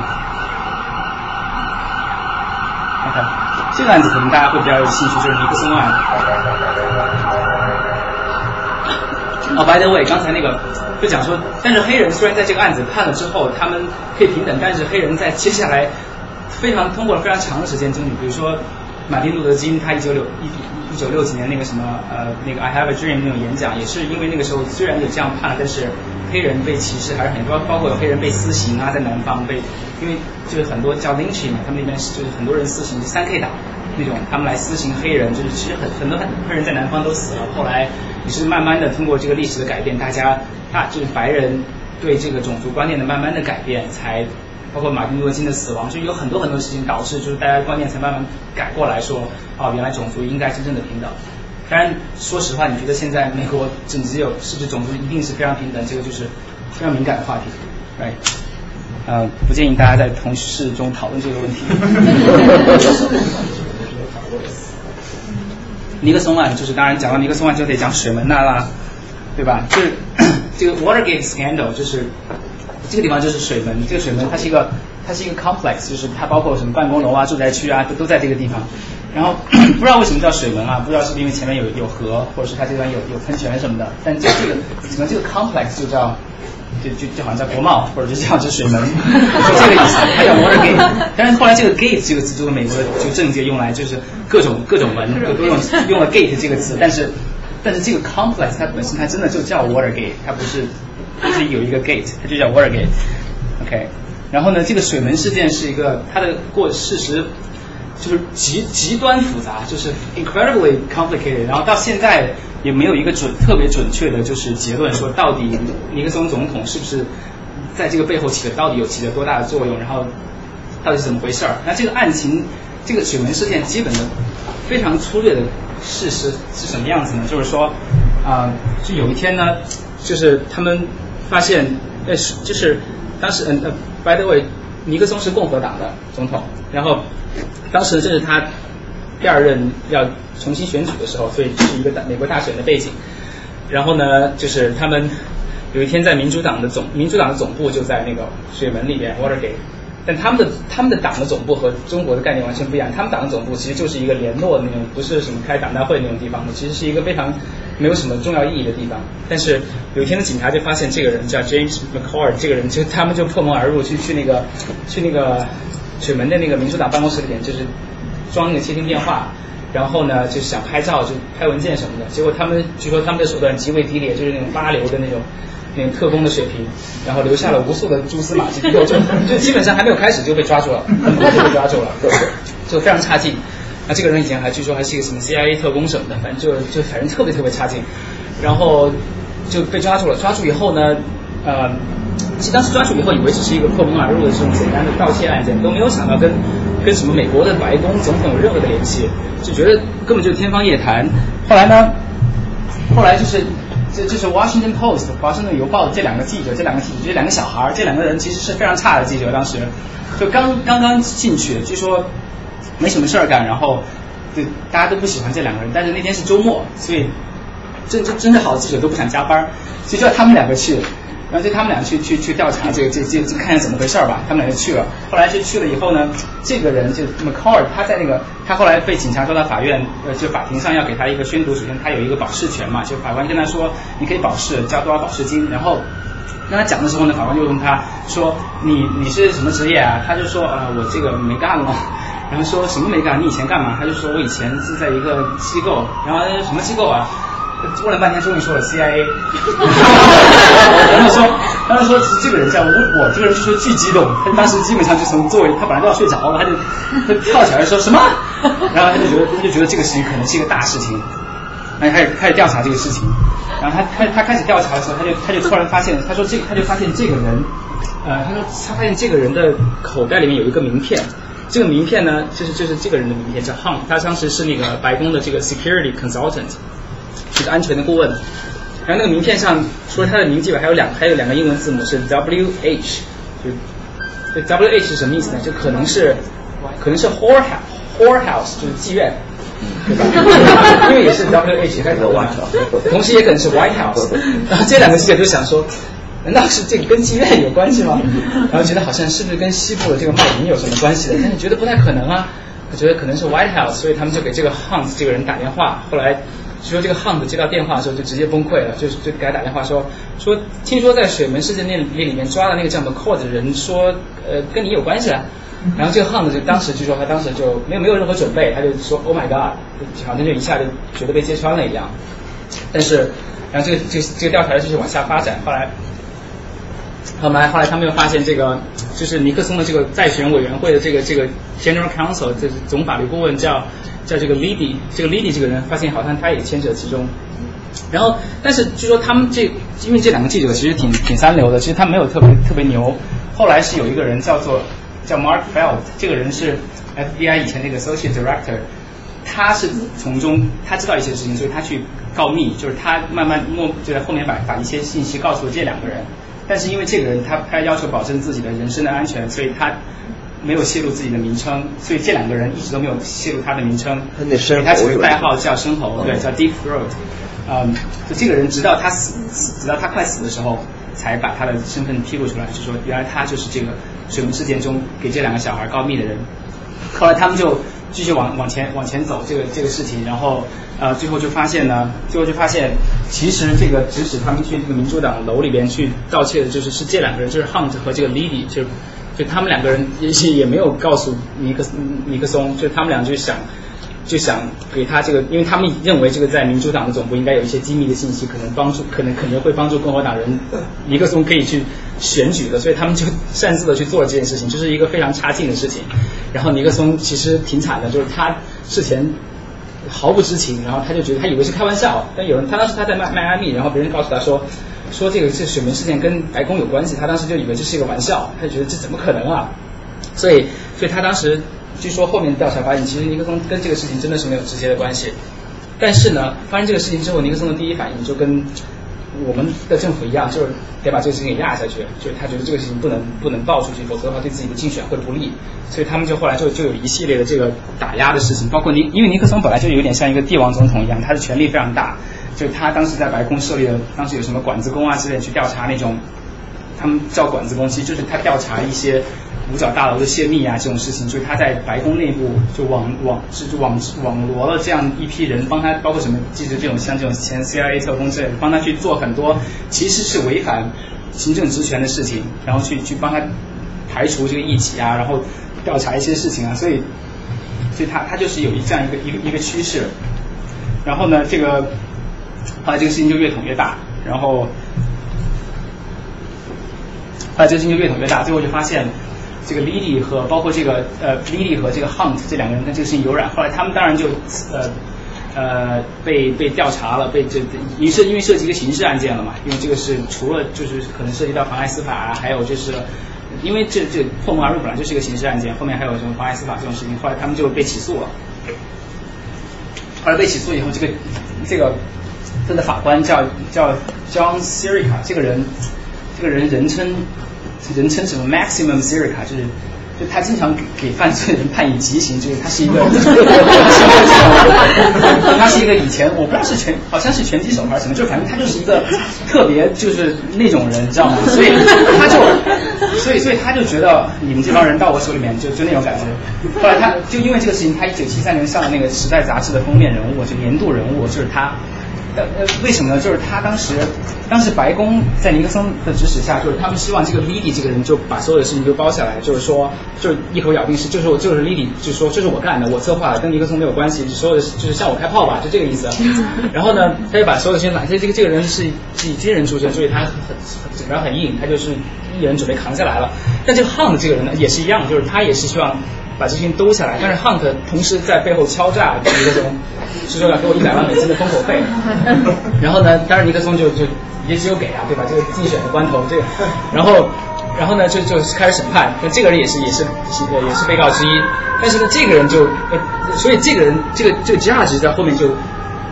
假装漫不经心的就是威胁说，我要给这几个人判重刑二十年以上，就就这样的意思。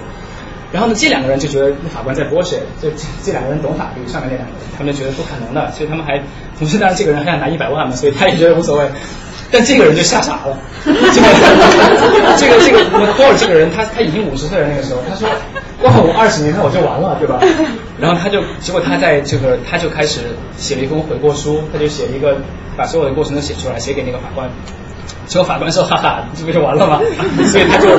就当然也可以换取自己的一些就是豁免嘛。然后他交代了，所以就然后然后这个希瑞卡真的判了，这真的判了莉莉二十年，他真的判了他二十年，他也判了他判了几年。然后当然后来后来他后来被福特总统给特赦了，就是他并没有蹲二十年的牢，他蹲了几几几年的牢。然后呢，这这一切都还没有到尼克松身上。然后后来是为什么这个事情跟最后跟尼克松染呃有关系了呢？是因为，哦，这个是一个简单的过程，就说那个当时七二年六月份的时候，他们他们破门而入去那个民主党总部去去呃想窃取机密文件，然后尼克松就想去 cover 这个事情，对吧？他也他也想把这一百万给这个 Hunt 让他去封口，然后还要把这个事情给压下去。结果呢？结果呢？这个这个。尼克松这个其实挺挺惨的，我觉得尼克松事件就像郭美美事件一样的，就是就是好像就是一个突然出现的事情，就是突然变得很大很大，最后变得不可收拾。然后尼克松他他有一个事情，就是他在白宫椭圆办公室和他其他的一些地方，他装了录音设备。这个事情只有他和他最亲密的两三个人知道这个事情，没有人知道白宫是被录音的。尼克松为什么要录音呢？是因为他希望自己，他觉得自己是史上最牛逼的总统之一，他就希望名垂千史，所以他希望有这些录音资料，以后自己写自传的时候有一些有一些史料，他就把自己所有的事情都录下来了。然后呢，结果这个这个录音这个事情，当时而且他录音这个事情被泄露也是非常巧合，是因为那个是因为刚才就之前那个有一个就这个人不是没讲嘛，他叫他叫 Dean，他是他是那个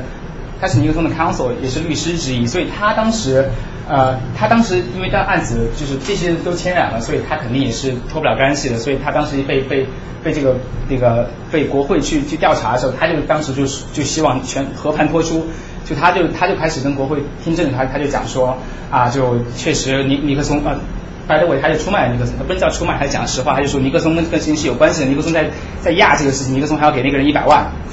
然后然后呢，然后他说，而且这个一百万有录音为证。然后然后 by the way，其实他不知道有录音的，他当时只是说，他说那天他跟尼克松讲话的时候，总感觉尼克松有点怪怪的，好像在假装的说什么事情，这是不是是不是希望被录下来？他又随口这么一说，结果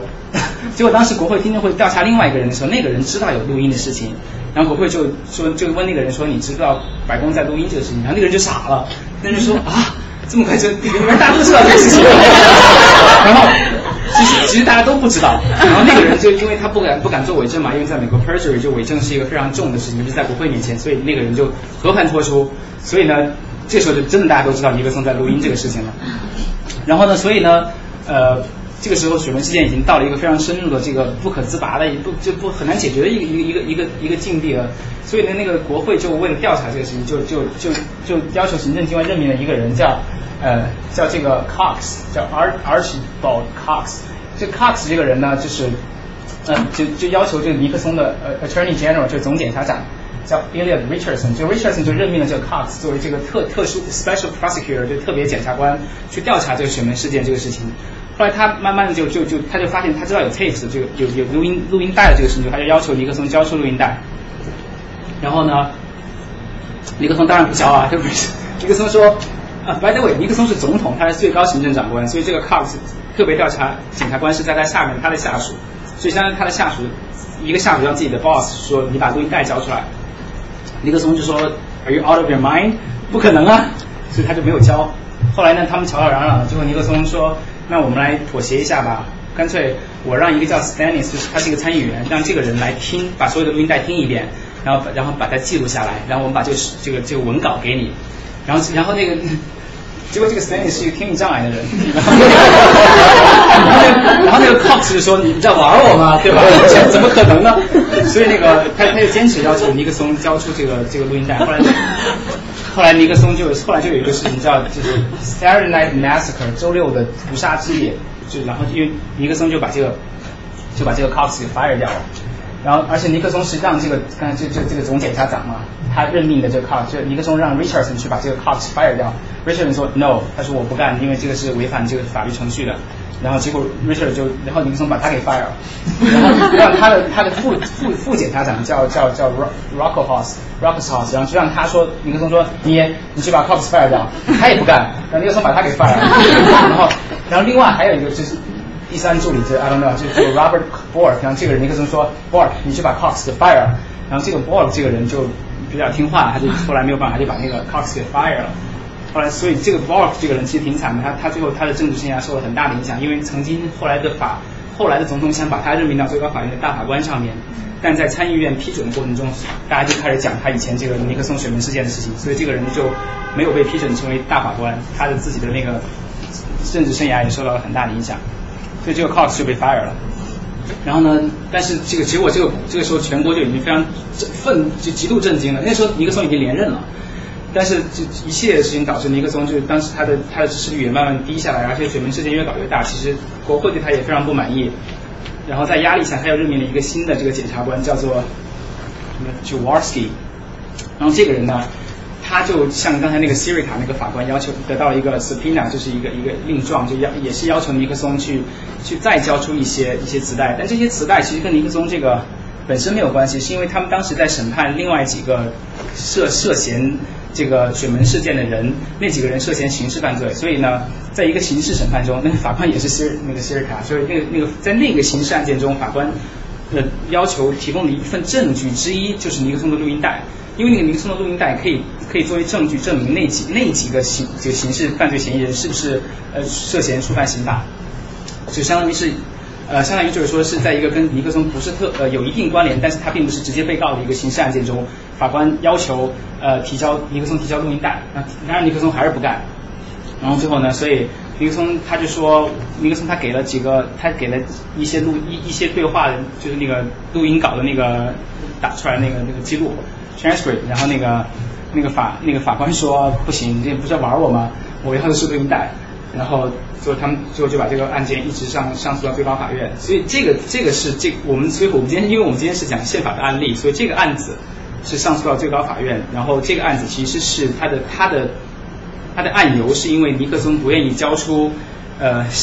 另外一个刑事案件中作为证据的这几个录音带，而不是这个案件并不针对尼克松本身，这个案件并不是说要要定尼克松罪或者是要弹劾他之类的。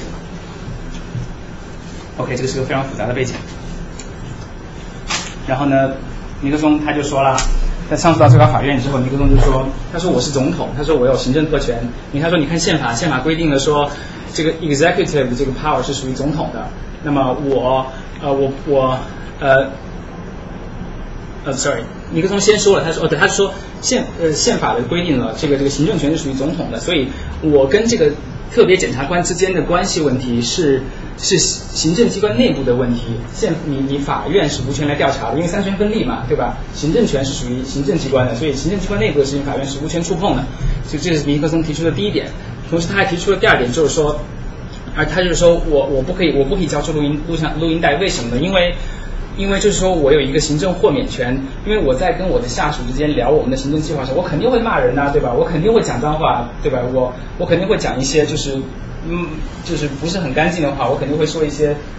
不是有损我形象的话。但是因为我认为就是我们在行政机关内部讨论这个行行政的时候的时候，应该应该允许有这样的自由，可以自由的表述自己想说什么，这样的话我才能得到我下属这个非常。非常中肯、诚实、没有无所顾忌的意见表达，其实也是有一定道理的，对吧？你跟你的下属在谈话的时候，可能你就把他骂的不是人或者怎么样，但是你是希望有一些行政上的就顺畅的沟通，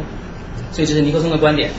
然后呢，到了最高法院之后，这个尼克松输了零比八。其中呢，Rehnquist 伦奎斯特法官是当时他他回避的，是因为他曾经在那个尼克松的那个政府里面当当过一定任过一定职。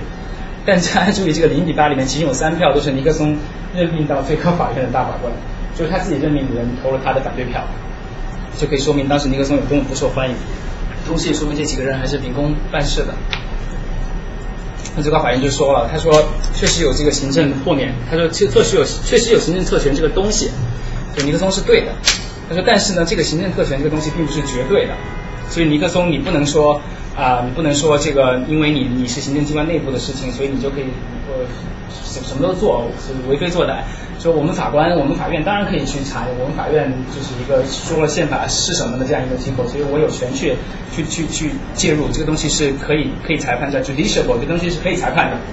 OK，呃，然后然后他们又讲了第二点，他说他说虽然你总统有这个行政特权，但是这个行政特权呢是需要和其他的一些利益进行一个平衡的，比如说现在我们有一个非常重要的利益，就是说我们有一个刑事的案件，这个案件中需要这个需要需要这个你的磁带作为一个证据，所以这个这个这个是非常重要的。那么我们决定应该由下级的法院去 balancing 这个这个两两方的利益，所以呢，他们就把这个案子就就要求这个案子呃打到下级法院去，他下级法院在那个 in camera 就是秘密的让下级法院的法官去秘密的去听这个，在保证这个保证这个机密的情况下去听这个录音带。然后是什么样子来来决定这个录音带是否交出去？后来，但因为最高法院的判决都是终审判决，不可能再上诉了，所以尼克松就零比八惨败。然后，然后尼克松就在就把这个磁带交出去，他十五天以后就就辞职了。他在之所以他辞职，是因为那个时候国会已经通过了弹劾他的程序，而且而且众议院已经基本上通过了，所以他在他就是因为弹劾是众议院和参议院都是三分之二才能弹劾一个总统。然后呢，尼克松当时他知道自己在国会参众两院的那个票数都没有了，就没有人支持他那个时候，所以他就据说他跟他的副总统福特达成了一个条款，达成了一个妥协，就是说，啊，因为 by the way，尼克松是已经刑事犯罪了，因为他有很多妨碍司法的行为，所以他跟福特总统达成了一个一个妥协，就是说我我辞职，然后你来当总统，但是你把我豁免了，就因为总统有豁免权，呃，特赦，对吧特赦，所以。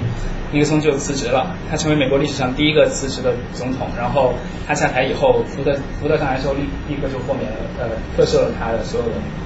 可能的罪行。所以尼克松本身是没有没有因为水门事件，呃，有刑事责任。但是他的手下一共有六十几个人被被刑事审判，就是这是一个美国历史上到现在为止最大的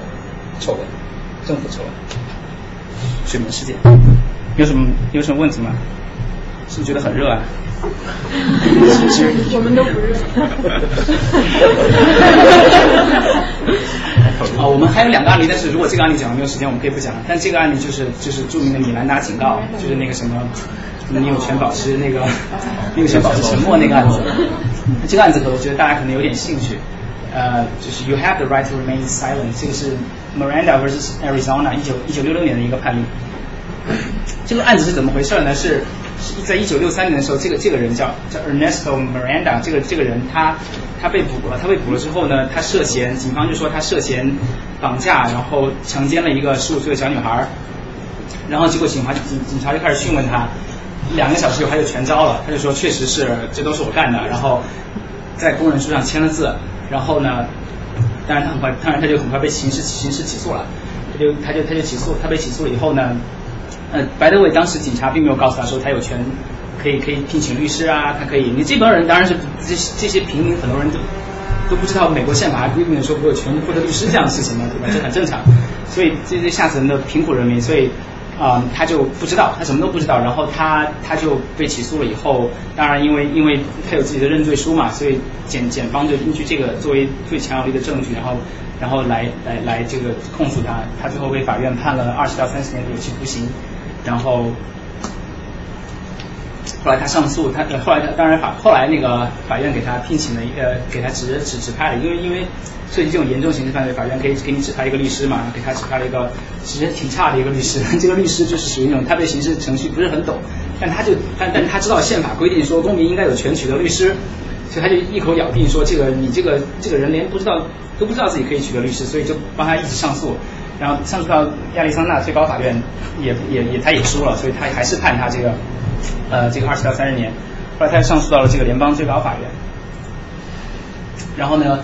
他他就说啊，他说大家读一下宪法第五修正案，第五修正说，第五修正案说说，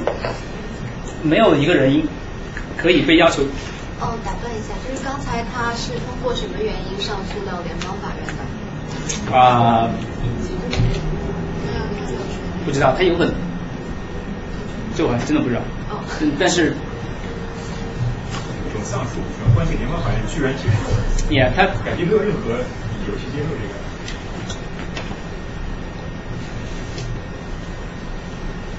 是不是因为他不是亚利桑那州的人？他可能，比如说他那个小女孩可能是亚利桑那州的人，然后所以他在亚利桑那被审判了，但是还有没有？这个我真的不知道。然后，然后，呃。然后可以帮你查，然后那个他的，然后这个这个 Miranda 他他的他的律师就说，他说你看第五修正案说了没没有一个人应该自证其罪，什么意思呢？就是说一个人他不能被要求自己说自己有罪，这是一个刑事在美国刑事程序中的基本的概念，就是说你不能要不能因为我说我自己有罪你就定我罪，为什么呢？因为如果这样如果可以这样的话，那刑讯逼供就会成为就就会非常夸张，因为警察总是可以把你打到你说你自己犯了罪这样一个。一一个地步，所以就是美国宪法是明确规定禁止这一点，不人不能自证其罪。然后第六修正案同时又规定说啊，每个人都有权获得律师的帮助。所以那个，所以他的律师就一口咬定说说这这个米兰达这个人，他这两项宪法权利都没有被告知，所以他根本就不知道。所以他当时做出的这个这个这个有罪的这个自自自己的认罪是一个违反宪法保护的这样这样一个认罪，他不应该作为证据被采纳。对，就因为这次就涉及到证据法的问题，就是说非法取得证据是不能在法庭中被采纳的，所以所以当时他就说，这个这个是这个这个是不应该被采纳的，所以检所以检察官并没有并没有拿出来强有力的证据证明他奸杀了这个奸强奸了这个这个小女孩，然后呢，最高法院经过了这个，他又是，但是他的首先我还是这个 Earl Warren 就是一个特别倾向于民权保护的这样一个律师的这样一个法官，他呢在他的带领下就是最高法院这个地方就是非常非常接近的一个票数五比四的判决。然后他们最高法院最后的判决就认为说，啊，就是这个因为警察没有向米兰达宣读他的宪法权利，所以呢，这个他这个证据他所举的证据是违反证违反这个程序举的证据应该无效，所以你检察官不能凭借这个证据来来来来判定这个法院不能不能采纳这个证据，所以陪审团不能以这个证据来判定这个米兰达有罪。然后呢，所以他同时呃他同时也呃他他的他的。他他的这个最后他为什么要这样办？就是他的理由就是说，你一个一介小民，就大家都是特别惨的这种一介小民，你在面对一个强大的国家机器的时候，呃，你你如果就是说我可以在没有律师帮助，而且我我自己说的话还可以定我罪的情况下，呃面对强大的警察的机器的话，那么就是这会导致刑讯逼供极度泛滥，然后警察就警察的权利可以像就其实现在在我们国家一样，就警察权基本上无法无天，就无没有边界的各种各种冤假错案的可能性就会极大的提高，所以这这是他们背后的一个一个一个一个理论上的一个一个一个想法，所以他们就就这样判决，然后他就认为。就在这种警察的盘问的时候，这个这个你的压迫感是这个非常强的。就你你你你你应该让一个犯罪嫌疑人他有权利去什么都不讲，同时应该有权利取得律师的帮助，因为在律师的帮助下，他可能就是他觉得心里会 comfortable 一点，然后律师会告诉他什么话现在可以讲，什么话不能讲，然后保证他刑事诉讼中的一些程序上的权利。OK，然后呃，他们当然他们的判决理由就是因为他违反修正案。和第六修正案的这个权利，所以那个很很很差劲的律师，竟然在什么知道不知道的情况下还打赢了这场官司，所以后来呢，就这个著名的这个东西，叫米兰达警告，因为米兰达警告很长，所以这些警警察都记不住，所以他们就印了小卡片，然后每次抓到一个犯罪嫌疑的人的时候呢，就就就跟他读。然后呢，然后呢，这个米兰达警告的全文是什么呢？就是就是咱们经常在在动画片、美剧、电视里面看到，就是说，他说你有权保持沉默，然后你所说的任何话，呃，可，带自己读吧。就 you you you have the right to remain silent. Anything you say can can and will be used against you in a court of law. You have the right to talk to a lawyer and have him represent with you while you are being questioned. If you cannot afford a lawyer, one will be appointed to you to represent you before any questions if you wish. You can decide at any time to, ex to exercise these rights and not answer any questions or make any statements. 然后，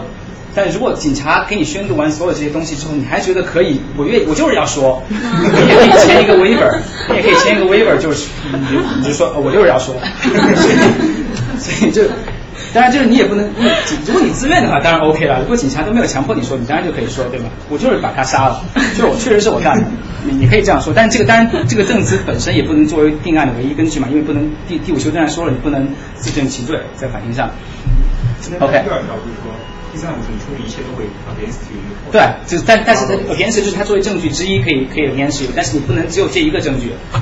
就它就是你因为。就是美国的刑事案件，它的定罪标准是，就大家可能都知道叫排除合理怀疑，所以你的证，你你检方提出的证据一定要强大到可以排除所谓合理的怀疑的到这样一个程度，陪审团才应该判决你有罪。就是因为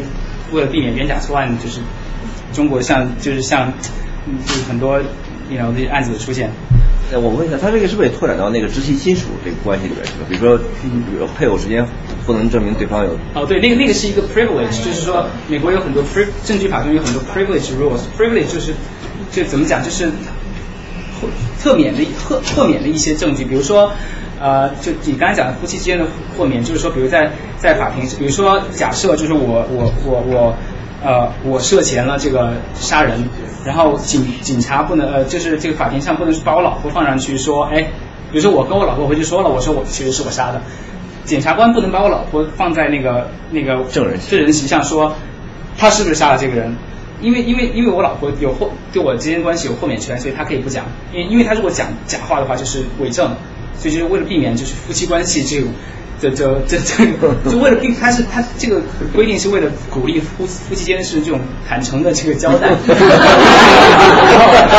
为了避免夫妻之间，为了避免像文革中这样就六亲不认、互相指认的这种情况，所以是就有这个豁免，包括律师和律师和和客户之间也是也是豁免的，就是说律师客户可以 confess 跟律师给给律师说说确实是我做了这件事情，但这个这个对话是豁免的，包括律包括你和你神你和神父之间的对话也是豁免的，就你比如说你可以 confess。嘛？你说，你 不是你先去那个经历忏悔，temple temple 里面就是 confess，就是说啊，我确实做了这个事情，但神父也没有没有没有不可以被要求到那个 witness 上，就是说神父他是不是做了这件事情，这个这个也是不可以，这是这个豁免的规定，还有还有其他人在举手。医医生也是有一部分的豁免的。心理医生好像在不同的。有一些对 doctor 有很多后，就因为证据法是一个极度复杂、极端复杂的一个法律，就是呃，它里面有无数的豁免的就条款，所以你经常看到在美剧里面，那有人问了一个问题，问被告，问那个问他那个 witness，就是那个证人说。你是不是怎么样？然后，然后呢？对方就说 objection，他就说反对，因为就是他认为这是豁免的，不可以不可以讲。就美剧里面不是经常 objection？对对对。还还有一个问题，我是想问，如果你问一个问题是对那个这一问的人不利的话，然后他就 keep saying 我要 exercise 我的那个 constitutional right，一直说，但是这个本身就是你可以明白，他其实应该是，比如说说你有没有杀他，然后说我要 exercise 不回答。或者你有没有去那里？我要才不回答，这个本身能不能可以？因为很明显，他确实应该做了，是因为他不想做伪证。这个呃不可以，因为这就是宪法第第五修正案本源的意义，就是说我有这个权利去 remain silent。但如果我 remain remain silent 对我来说有负面的影响的话，就那你这个这个这个本我我这个保持沉默本身也不可以在法庭上作为一个证据证明我间接证明我说我可能做了这个事情，这也是不可以的。但是。其实这个根本原因就是因为说，就是在在就好还是刚才讲，在一个刑事的，在一个刑事的侦查审判过程中，是一个普通公民对抗一个国家的机器。你一个警察和检察院，你有你说实话，你有各种高科技，你有各种的能力去可以可以去侦破这个案件。但是如果你还就是所以说法律法律是在保护这个弱小的这个所谓的犯罪嫌疑人，他保证他在程序上的权利，然后最后导致一个公正的判决。原因就在于说。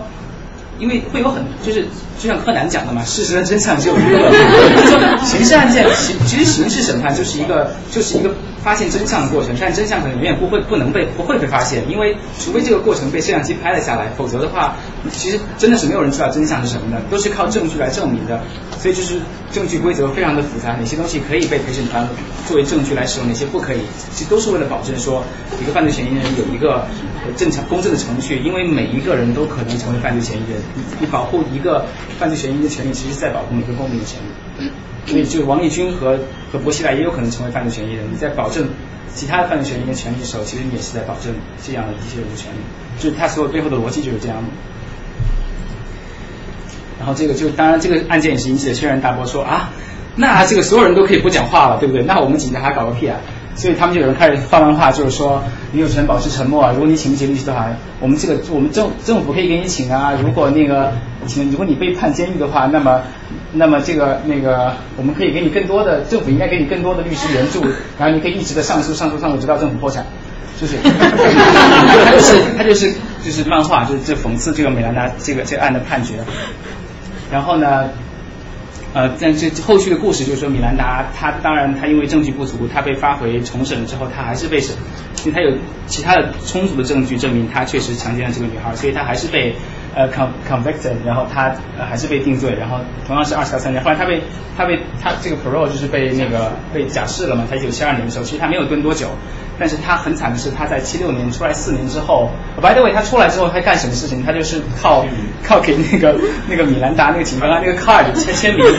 他来他来赚钱。然后然后他后来在七三七六年的时候，很很不幸的被被人捅死了。然后非常讽刺的是，那个嫌犯被抓了之后，因为嫌犯知道自己有米兰达的权利，所以那个嫌犯就说我使用我的米兰达权，所以我我不讲。后来因为他没有找到足够的证据，所以那个人就被无罪开释了。所以所以这个人也是一个 挺惨的一个人。后来当然后来因为这个案子实在争议太大了，就因为很多人就争就很多人就就说，那你这个案子导致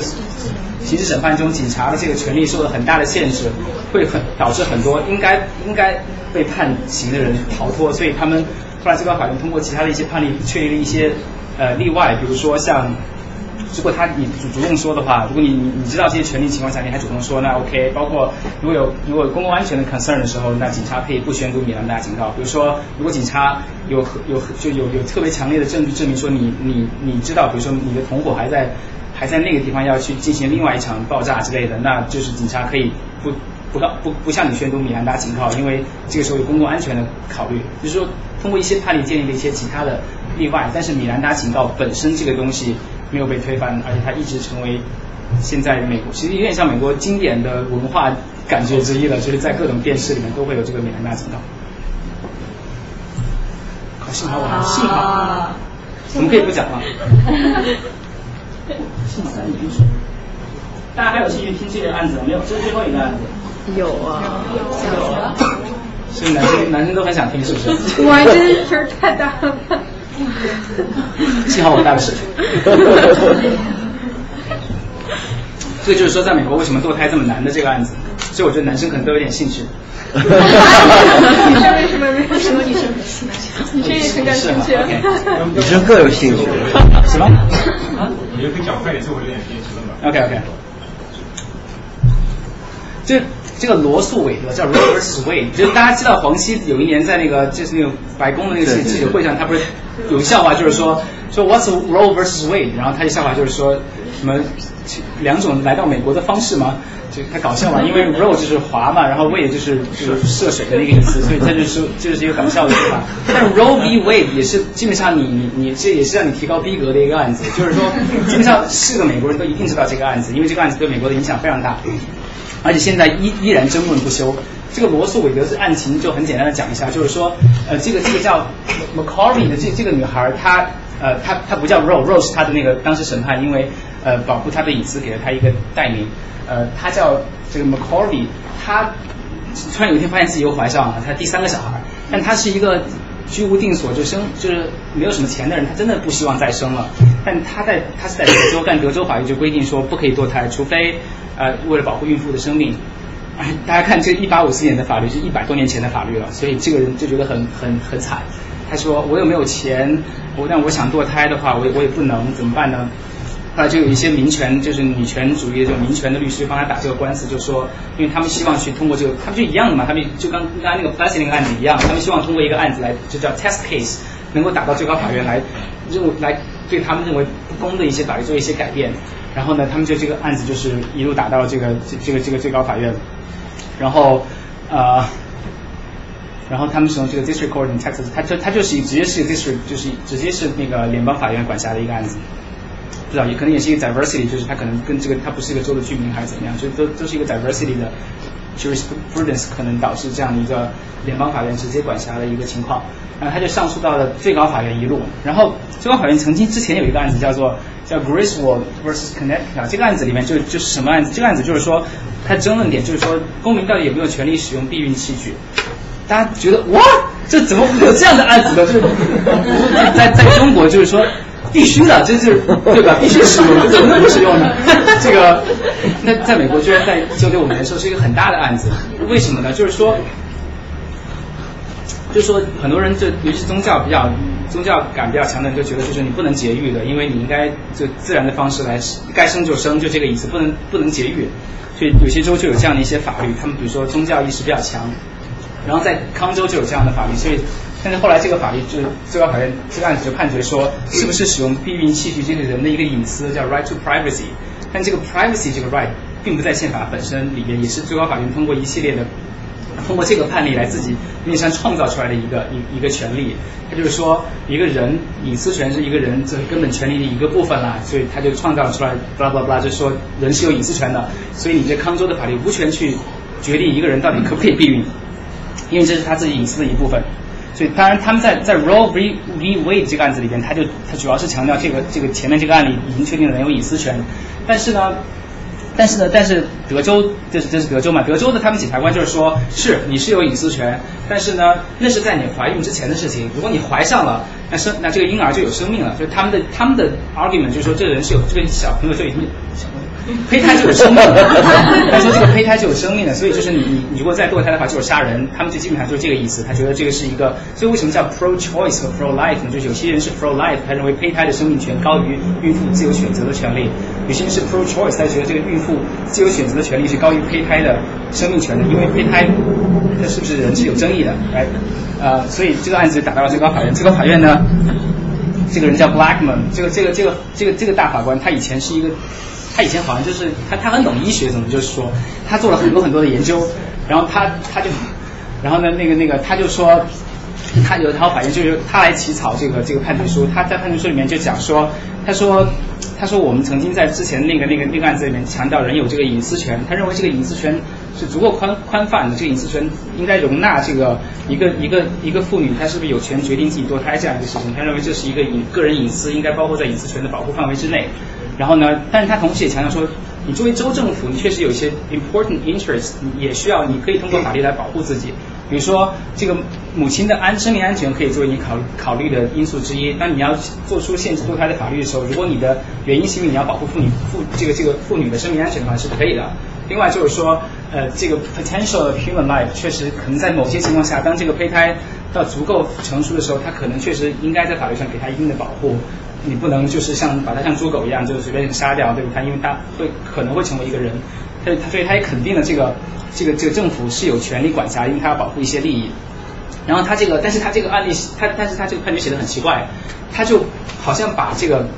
他好像是一个医学研究报告一样，他不像是一个最高法院的判例。他而且他莫名其妙的就创造了一个所谓 trimester framework，就是这个像就是他他把这个妇女的怀孕孕期分成了三个阶段，这三个 trimester。他说第一个阶段就前三个月，他说前三个月的话，他说妇女绝对应该有绝对的权利去去去堕胎的，这个你你你州州政府不能管。他也没有告诉我们为什么，他但他意思就可能就是说，他说那个时候因为胎儿还没有不够 viable，就还没有到可以真的真的是一个生命的那个感觉，所以他觉得这个时候呢，这个时候就是州政府无权管辖，所以妇女因为有宪法规定的隐有宪法引申出来的隐私权，所以他可以他的隐私权应该受到保护，所以州政府无权立法去去管这个事情。但他说在第二个阶段的时候呢，就第三个月到第六个月的时候，他就说他说嗯这个时候呢就是你堕胎的风险就增加了。所以这个时候呢，为了这个母亲的身体健康程度考虑的话，呃，州政府可以做出一些程序上的规定，但是最终是不是决定堕胎这个选择权仍然是在这个孕妇身上。这是他他他的判决就是这样，就是很 weird 的一个事情，就这个医学报告一样，他就他就这样讲。他说，但是到了第三个阶段呢，他到第三个阶段已经因为到怀孕的最后三个月，他认为这个时候可能这个这个 fetus 就是这个胚胎可能。呃，他这个这个胎儿已经可能是真的是是慢慢的会成为一个人，他可能甚至可以脱离母体而存在，在某些情况下，所以他认为这个时候的生命力足够强大，这个时候州政府就可以因为像保护一个人一样去保护他，然后从而去立法去禁止或者是对 对孕妇的呃堕胎做出更严格的限制。当然，这个案子就是这怎么讲，就是这个争议巨大无比，因为大家觉得这个。这 absolutely ridiculous！你这个法院，你又不是医生，你凭什么可以说这些事情，对不对？然后你来，然后你突然一个判决出来，全国的妇女都就就在比如说全国的妇女都有堕胎的自由啦，然后那个州政府都无权管辖，相当于他当时有四十九个州都禁止堕胎，所以他一夜之间四十九个州的堕胎法都完全都被推翻了，然后就是引起轩然大波。然后那个当然从那个以后，据说也是调查表明，就是美就美国这个堕胎率很高达百分之二十五，然后就是就是非常多的堕胎的行为发生，就是就导致很多宗教保守人士非常不爽这个事情，所以他们数次提出宪法修正案，想推翻这个。Roe v. vs. Wade 这个判决，包括现在每每每次最高法院去呃每每次总统任命最高法院大法官的时候，Roe v. 就是这个法官这个 potential 这个法官对这个案件的看法也成为一个很重要的一个事情，因为国会在参议院在批准他的时候也会去就死缠烂打就就想搞清楚这个人对这个案件什么看法，因为它涉及到就是美国美国妇女今后是可以堕胎呢还是不可以堕胎呢还是怎么就是这是一个非常大的事情，然后最后很很搞笑的是这个女的。这个 McCall，这个 McCall 这个人最后成为一个坚定的这个 pro life 的人，就他就认为堕胎应该应该非法，就他自己呃 by the way 他最后那个小孩自己生出来了，因为那个时候还是他他那个法院打到最高法院，那个官司打到最高法院之前，他的小孩已经生出来了，因因为那个时候还禁止堕胎嘛，所以他就只有生了，然后呢，他最后成为一个坚定的这个这个这个这个保护胎儿生命的这样一个这个保护运动者，所以他就说堕胎应该非法。结果那个 Wade 就是当时那个德州的那个总检察官，他反而变成了一个 pro-choice 的人，他觉得这个这个妇女应该有这个权利来决定自己是不是堕胎。呃，然后最后就 subsequent 有两两个案子，就在一定程度上修改了这个 Roe v. Wade 这这个这个案子的判决。比如他说有些情况下呢，那个。呃，在有些情况下，呃呃，他基本上就就没没有再严格的遵循这个所谓的 trimester 这个这个 framework 了。他就说，主要是取决于这个胎儿是不是 viable，就是是不是可能已经有有生命力的这个意思。然后包括在这个 Casey 这个案子里面，他们最后确定说，说这个呃 Roe 这个这个整个的中心思想还是还是要被保护，就是说在胎儿这个 viable 之前，还是应该更尊重妇女的自己的意愿。但是。呃，但是在某些情况下可以做出一定限制，比如说一个十八岁以下的一个一一个，这是这是宾州的法律啊，比如说到现在还是就一个十八岁以下的一个女孩，如果她怀孕的话，那么父母可以要求她先去跟一个法官聊一聊，然后等待等待二十四个小时以后再去堕胎，但最后是不是堕胎还是他自己的决定，但他在程序上有一些更严格的要求，对对生命有一些更多的保护吧，然后应该就没有了，这是现在这是现在最高法院的九个大法官。首先，这个这个是最年轻的，但他是首席大法官，因为他是那个他是那个奥巴马任命的，这呃，这是奥巴马任命的吧？不是，不是不是任命的，嗯，叫 George 叫 Robert，他是现在的首席大法官。对。利亚利亚，我们还有三分钟的时间可以提问。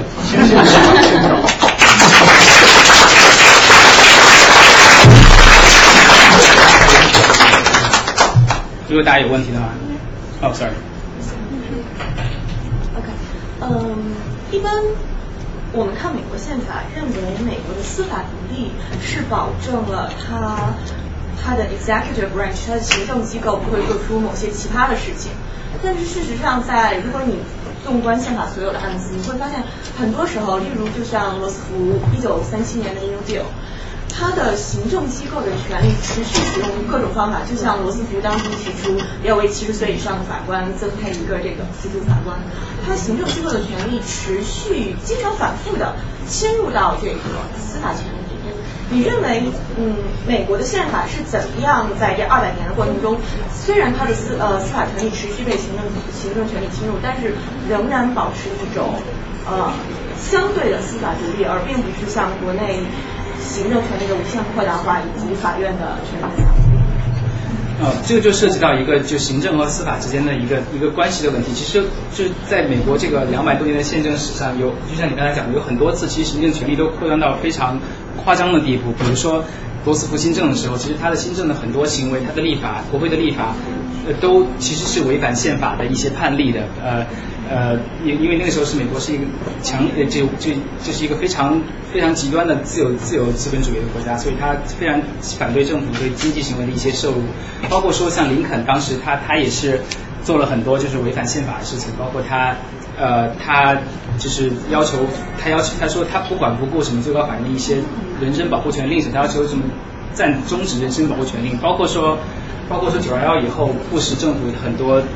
很多立法行为，包括很多行政上的行为，也是是违反宪法。但是但是这帮就是这帮法官，他也是人，就是他很多时候他们在面对政治压力的时候，他们会选择退缩。比如说罗斯福新政的时候，当时罗斯福说，这帮老家伙简直就是因为因为美国那个大萧条之后非常惨状况，就政府需要很多经济政策来刺激经济的发展，但是这帮人之前就通过了几个判，真的是有判决，就判决国会立法是违宪，比如说罗斯福的那个政经法案就是违宪的。他们判决那那是违宪的，结果罗斯福就疯了，就是说那这个没法没法没法玩了，所以他当时就 propose 给国会说我们要把最高法院的人数提高到十五个人，这样的话，然后还不还剩六个人吧，我就把我的人都安到最高法院里面去，这样的话就可以推翻以前的判决。但这个时候就这帮当时的那几个人就比较识趣的就就退休啊，或者有些人身体也大，呃年龄也大，所以他们就选择就回避，因为很多时候你会发现很多东西是甚至是政治问题。而美国的最高法院，他们一直强调就是说，如果是这这什么是政治问题，也是他们说了算。所以很多时候，他们面对一些棘手的问题的时候，他们就说，哦，对不起，这是一个政治问题，所以就是 non-judicial，法院不应该管辖这个案例，所以他们就这这种案子，所以他们就退缩。另外一点就是说，其实你会发现，很多时候还是民意有很大的作用，因为这这毕竟这些人都是活生生的生活在一个时代中的人，所以那个时候的那个时代的民意对他们影响非常大。举两个例子，比如说布朗案，那个时候。你说布朗案和那个 p l a s s 那个案子差了五十年，其实那个五十年民意的变化非常明显。在二战以后，就黑人的权利的呼声非常高涨。那个时候又慢慢的什么什么有什么性解放，各种这权利运动。那个时候的美国就是民意是非常慢慢的开始非常反对这个 这个种族隔离。所以那个时候法律没有变的情况下，那几个法官愿意做出一个跟以前判例完全相反的判决，也是顺应时代的要求。还有包括像同性恋的案子也是的，你想现在就是。呃，现在就是慢慢很多州的同性恋都合法，包括去年的时候判决那个 DOMA 的那个关于那个同性恋婚姻不不不会呃不能取得相同经济经济权益的这样一个判决，呃是违宪的，就这种判决其实都是慢慢的背后有这个民意的这个慢慢的起来了以后，最高法院他也知道不愿意再去像当时那个 j u s t Scott 就那判决黑人不是人的那样一个案子一样，他就希望能够呃 pick up 这个民意的要求，因为毕竟。他们总是希望自己名垂千史嘛，而不是像 Tiny 大法官一样，是觉得做自己认为是法律上正确的事情，导致最后身败名裂，就是就是有很多的因素在在里边。那就是关于那个堕胎法，那这个一开始就是是禁止。关心这个案子。就是说它是禁止堕胎的，这个法律是。就是在宪法中没有，就是联邦法律是没有提到，但是各个州自己都这么定立的嘛。就是首先就是就婚姻啊、家庭啊这种关系都是州法，就历史上就是就是由州法来，就是所谓的我们提到刚才就是联邦是 enumerated powers，它只有是被列举的权利，所以联邦政府是无权去管辖，呃，结婚啊、生育啊这种堕胎这种问题都是都是都是州法来管辖的，所以第一，所以就是州法是这呃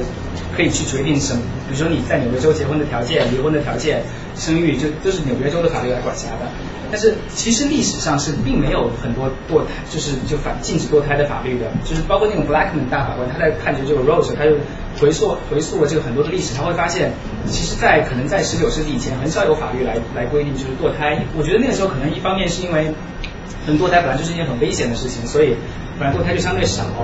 然后呢，呃，然后可能那个时候医学也。就是医学没有发展那种程度，但他们后来说为什么就是慢慢的有禁止堕胎的法律兴起，除了就是宗教人士强烈的要求以外，还有就是他们说医生也也希望禁止堕胎，因为因为他们会发现有很多所谓的游医，就是搞堕胎这种医生在后面帮他们就竞竞跟他们产生竞争嘛，所以他们就不希望堕胎，但是最后就发现慢慢的好像大家都觉得堕胎禁止堕胎是是一个正确的事情。所以到了你看，就是刚才所谓四到到那个 Roe 案子之前，四十九个州的法律都禁止堕胎，只有纽约州那个时候是允许堕胎的，大家都来纽，所以有钱的人都到，所以所以有钱的人就可以，它也涉及一个平等保护的问题，就是所以有钱的人，有钱的孕妇可以去出国，或者是到纽约这样的地方去堕胎，但是没有钱的人只能生小孩，或者是找 或者是找那个或者是找那种所谓的游医在地下去帮他们做，但这样危险性就比较高嘛。那他对于就是违反法律堕了胎的妇女要怎么惩处呢？啊，不知道。没有人没有人讨论过这个问题。是没有户口，没有开玩笑。要有人上诉，要有人上诉才才才能去管这个事。对，但是呃不不不，这这这是这这个是行行政法律，就是他他这这些法律规定说禁止堕胎，所以你比如医他的他说医生禁止禁止堕胎，所以医生去做这个事情就可能是。比如说类似被被吊销医生的执照啊之类的，那这个妇女可能是不是罚款啊，或者啊这个我就不知道，但是它会有行政行政上的后果，它可能不是一个刑事犯罪，也有可能是，但是这可能每个州的规定不一样，但是它会有一定的后果。那怎么样界定一个人是归哪个州管呢？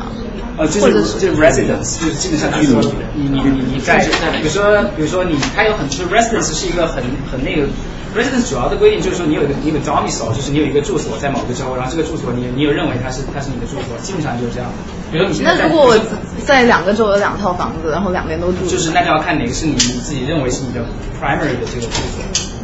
那像如果公司它注册在 California，然后跑到另外一个地方去开了个分公司，如果那个分公司出了事儿，到底是归 California 管还是归那个分公司所在的？这这这这在哪出了什么事儿呢？这个就出了事儿，这个有很多，他可能是违反行政法，他可能是一个民事的纠纷，他可能是一个刑事的案子。就是我相信每个不同类型的案子，它的它的那个管辖权就可能是不一样的。它就是一个这就是一个诉讼程序的问题。所以有很多案子一开始打的时候，第一个问题就是说这个法院要，就是每在美国打一个官司，为什么很多时候这么慢？这其实在中国也是一样，就是说你有权利去说哦，这个法院没有管辖权，所以你要求他他。你分到另外一个法院，这就是一个非常耗时的事情，就是因为你可以说这个法院没有管辖权，那就有没有管辖权这个事情，你可能又要打一场，就是来就是这是所以这为什么司法成本是很高的呢？就是说这些就程序上这种 technical 的问题会导致一个案子一拖再拖，像这些很多，你看我们现在讲这些案子，觉得啊好好好好容易啊，可能一个案子都打了十年这样的时间，就非常非常缓慢。一个比较 high level 的问题就是。那你看这个呃，美国这些最最高法院有几个大法官的这种 ideology 的一个 split，基本基本上现在近几年都是因为会在根据不同的政府不同的总统和 point 的这个时间来决定，基本上都是保持在一个四个共和党的、四个民主党的，还有一个 swing vote 这样子的一种情况。那其实基本上最后就是，呃，如果涉及到一种相对比较有 ideology shift 的这种 controversial 的问题的话，最后都是这个 swing vote 在决定到底这个怎么去。比如现在的是对，这就没有办法，这个就是。那就是其实最后都。因为差了很多，其实剩下的四个，对啊，四个在非常。所以就是说，现在你说的对啊，就是有很多就五比四的判决，大家就觉得就是说，你这个五比四的判决，它的公信力在哪个地方，对吧？你们自己内部都吵不出一个合理的判决。但是这个差，这个也就是这个就好像是最高法院内部民主方式的一个部分，对吧？就每个人他有权利投自己宝贵的一票来决定到底是我站在哪一边。但是呢？呃呃，但但是就是你要知道，这些这些人呢，他们都是很注重自己 reputation 的人，所以他并不会因为自己是共和党总统 appoint，所以他就一定支持共和党的政策。比如说刚才讲的说，艾森豪威尔认为的这个 Earl Warren，他就是一个特别开明的大法官。但是呢，同时他们一定作为一个个人也有自己的党派的一些意见，但这就是没有办法的。所以所以很多时候他们的判决也有很多啊党派的想法呀。就是，然后自己的一些一些东西在里面，但总体上来讲，因为最高法院是一个司法独立的机构，并且他们的收入都有保证，而且他们人到这个六七十岁的份上，真的很多时候就不 care 就是其他的东西，他可以相对的以秉公的秉公执法的，不是执法，秉公司法这个这这个这个概念去去去处理一些事情。当然不是说所有的法官都是好，美国历史上也有法官被弹劾的，就是。就是受贿啊，这种或者是就就是贪污啊，然后有违反就是妨碍司法进行，也也发生过，但很少。那问题就出现了，如果有法官贪污，弹谁来弹劾他？参议院可以，联邦法官是由参议院去 impeach，就是所谓的弹劾，就是针对总统和联邦法官的。所以联邦法官、州法官其实也是一样，就法官都是终身任职的，这是保证他们秉公司法的一个非常重要的事情。因为如果你你的钱包。每个月的收入是取决于某一个行政机构或者是某个政党的脸色的话，那你就很难公正公公正的来判决。所以他们都是由宪由由美国的这个这个政治制度保证他们是终身任职，然后不受党派各种的影响，然后然后他们可以依照呃自己的真正对法律和对这些事情的理解去去去判案。他们如果犯刑事案？哦，对，还没有回答问题，sorry，就是他们可以被，就是他们会有一些弹劾的条件，比如说你像总统的话，呃，有一些什么 high crime 什么什么叛国，就 treason 什么妨碍司法什么，他们也差不多，就是有一些条件，就是在符合某些条件情况下，他们可以被众议院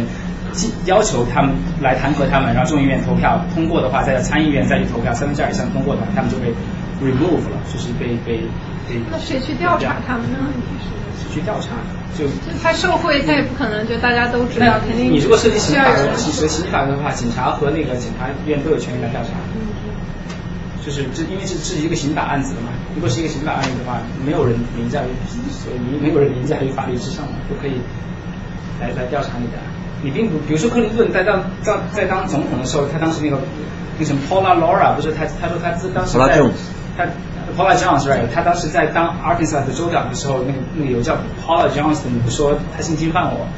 但克林顿已经是贵为美国总统了，然后法院克林顿就说他说啊他说我是美国总统我很忙，所以呢我不应该去 我我不应该去法院参加这种 hearing 啊，我不应该去去去参加法庭程序，因为我很忙，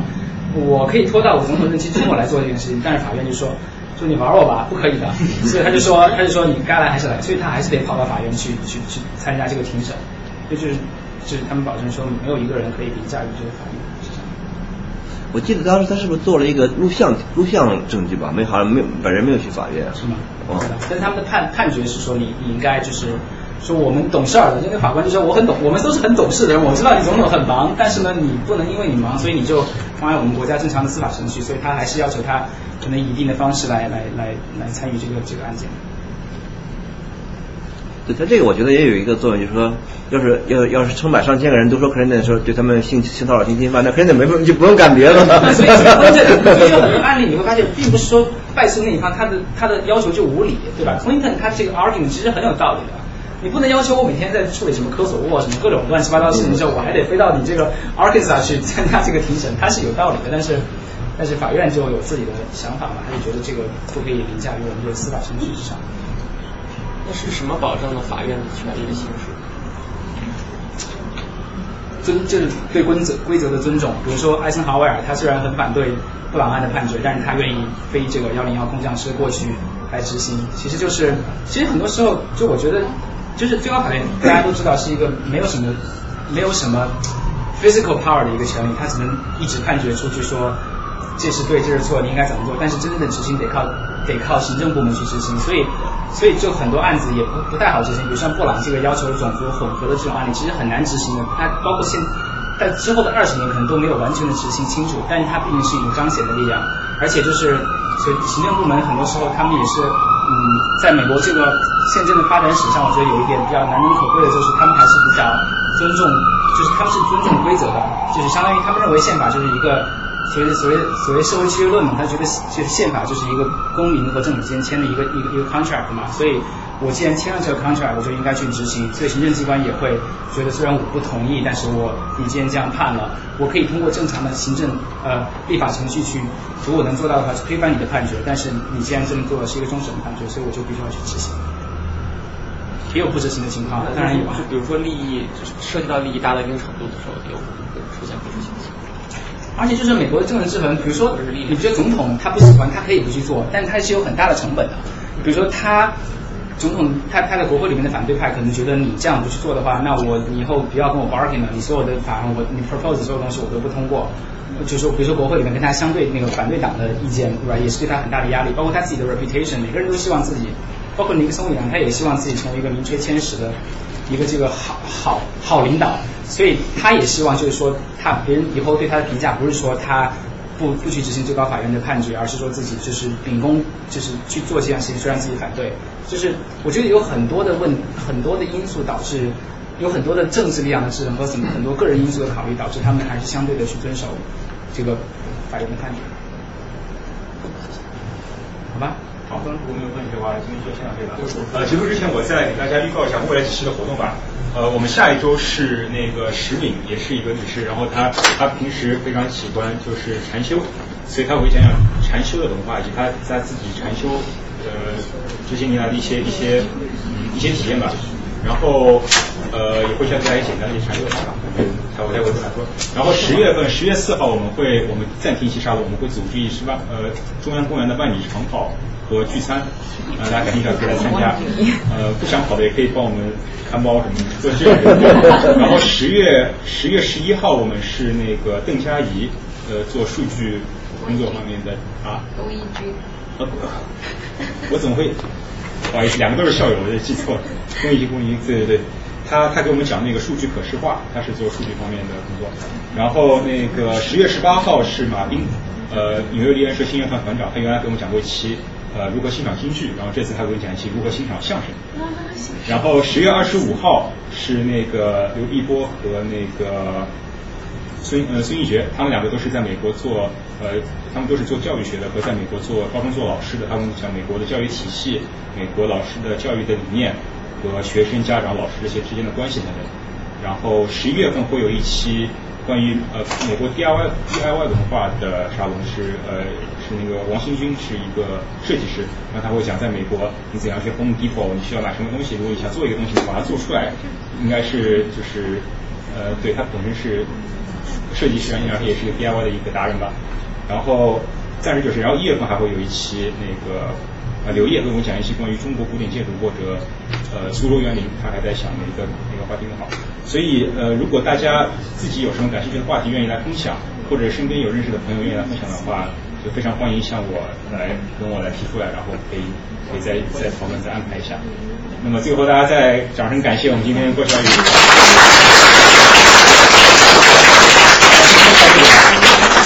谢谢。代表，谢谢。大家。这个十月四号，十月四号，周六，是周六，对对对，同一时间。对，我会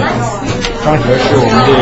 张哲带我们跑，张哲，对对对对对，长跑达人，长跑达人，对对对。那个有没有？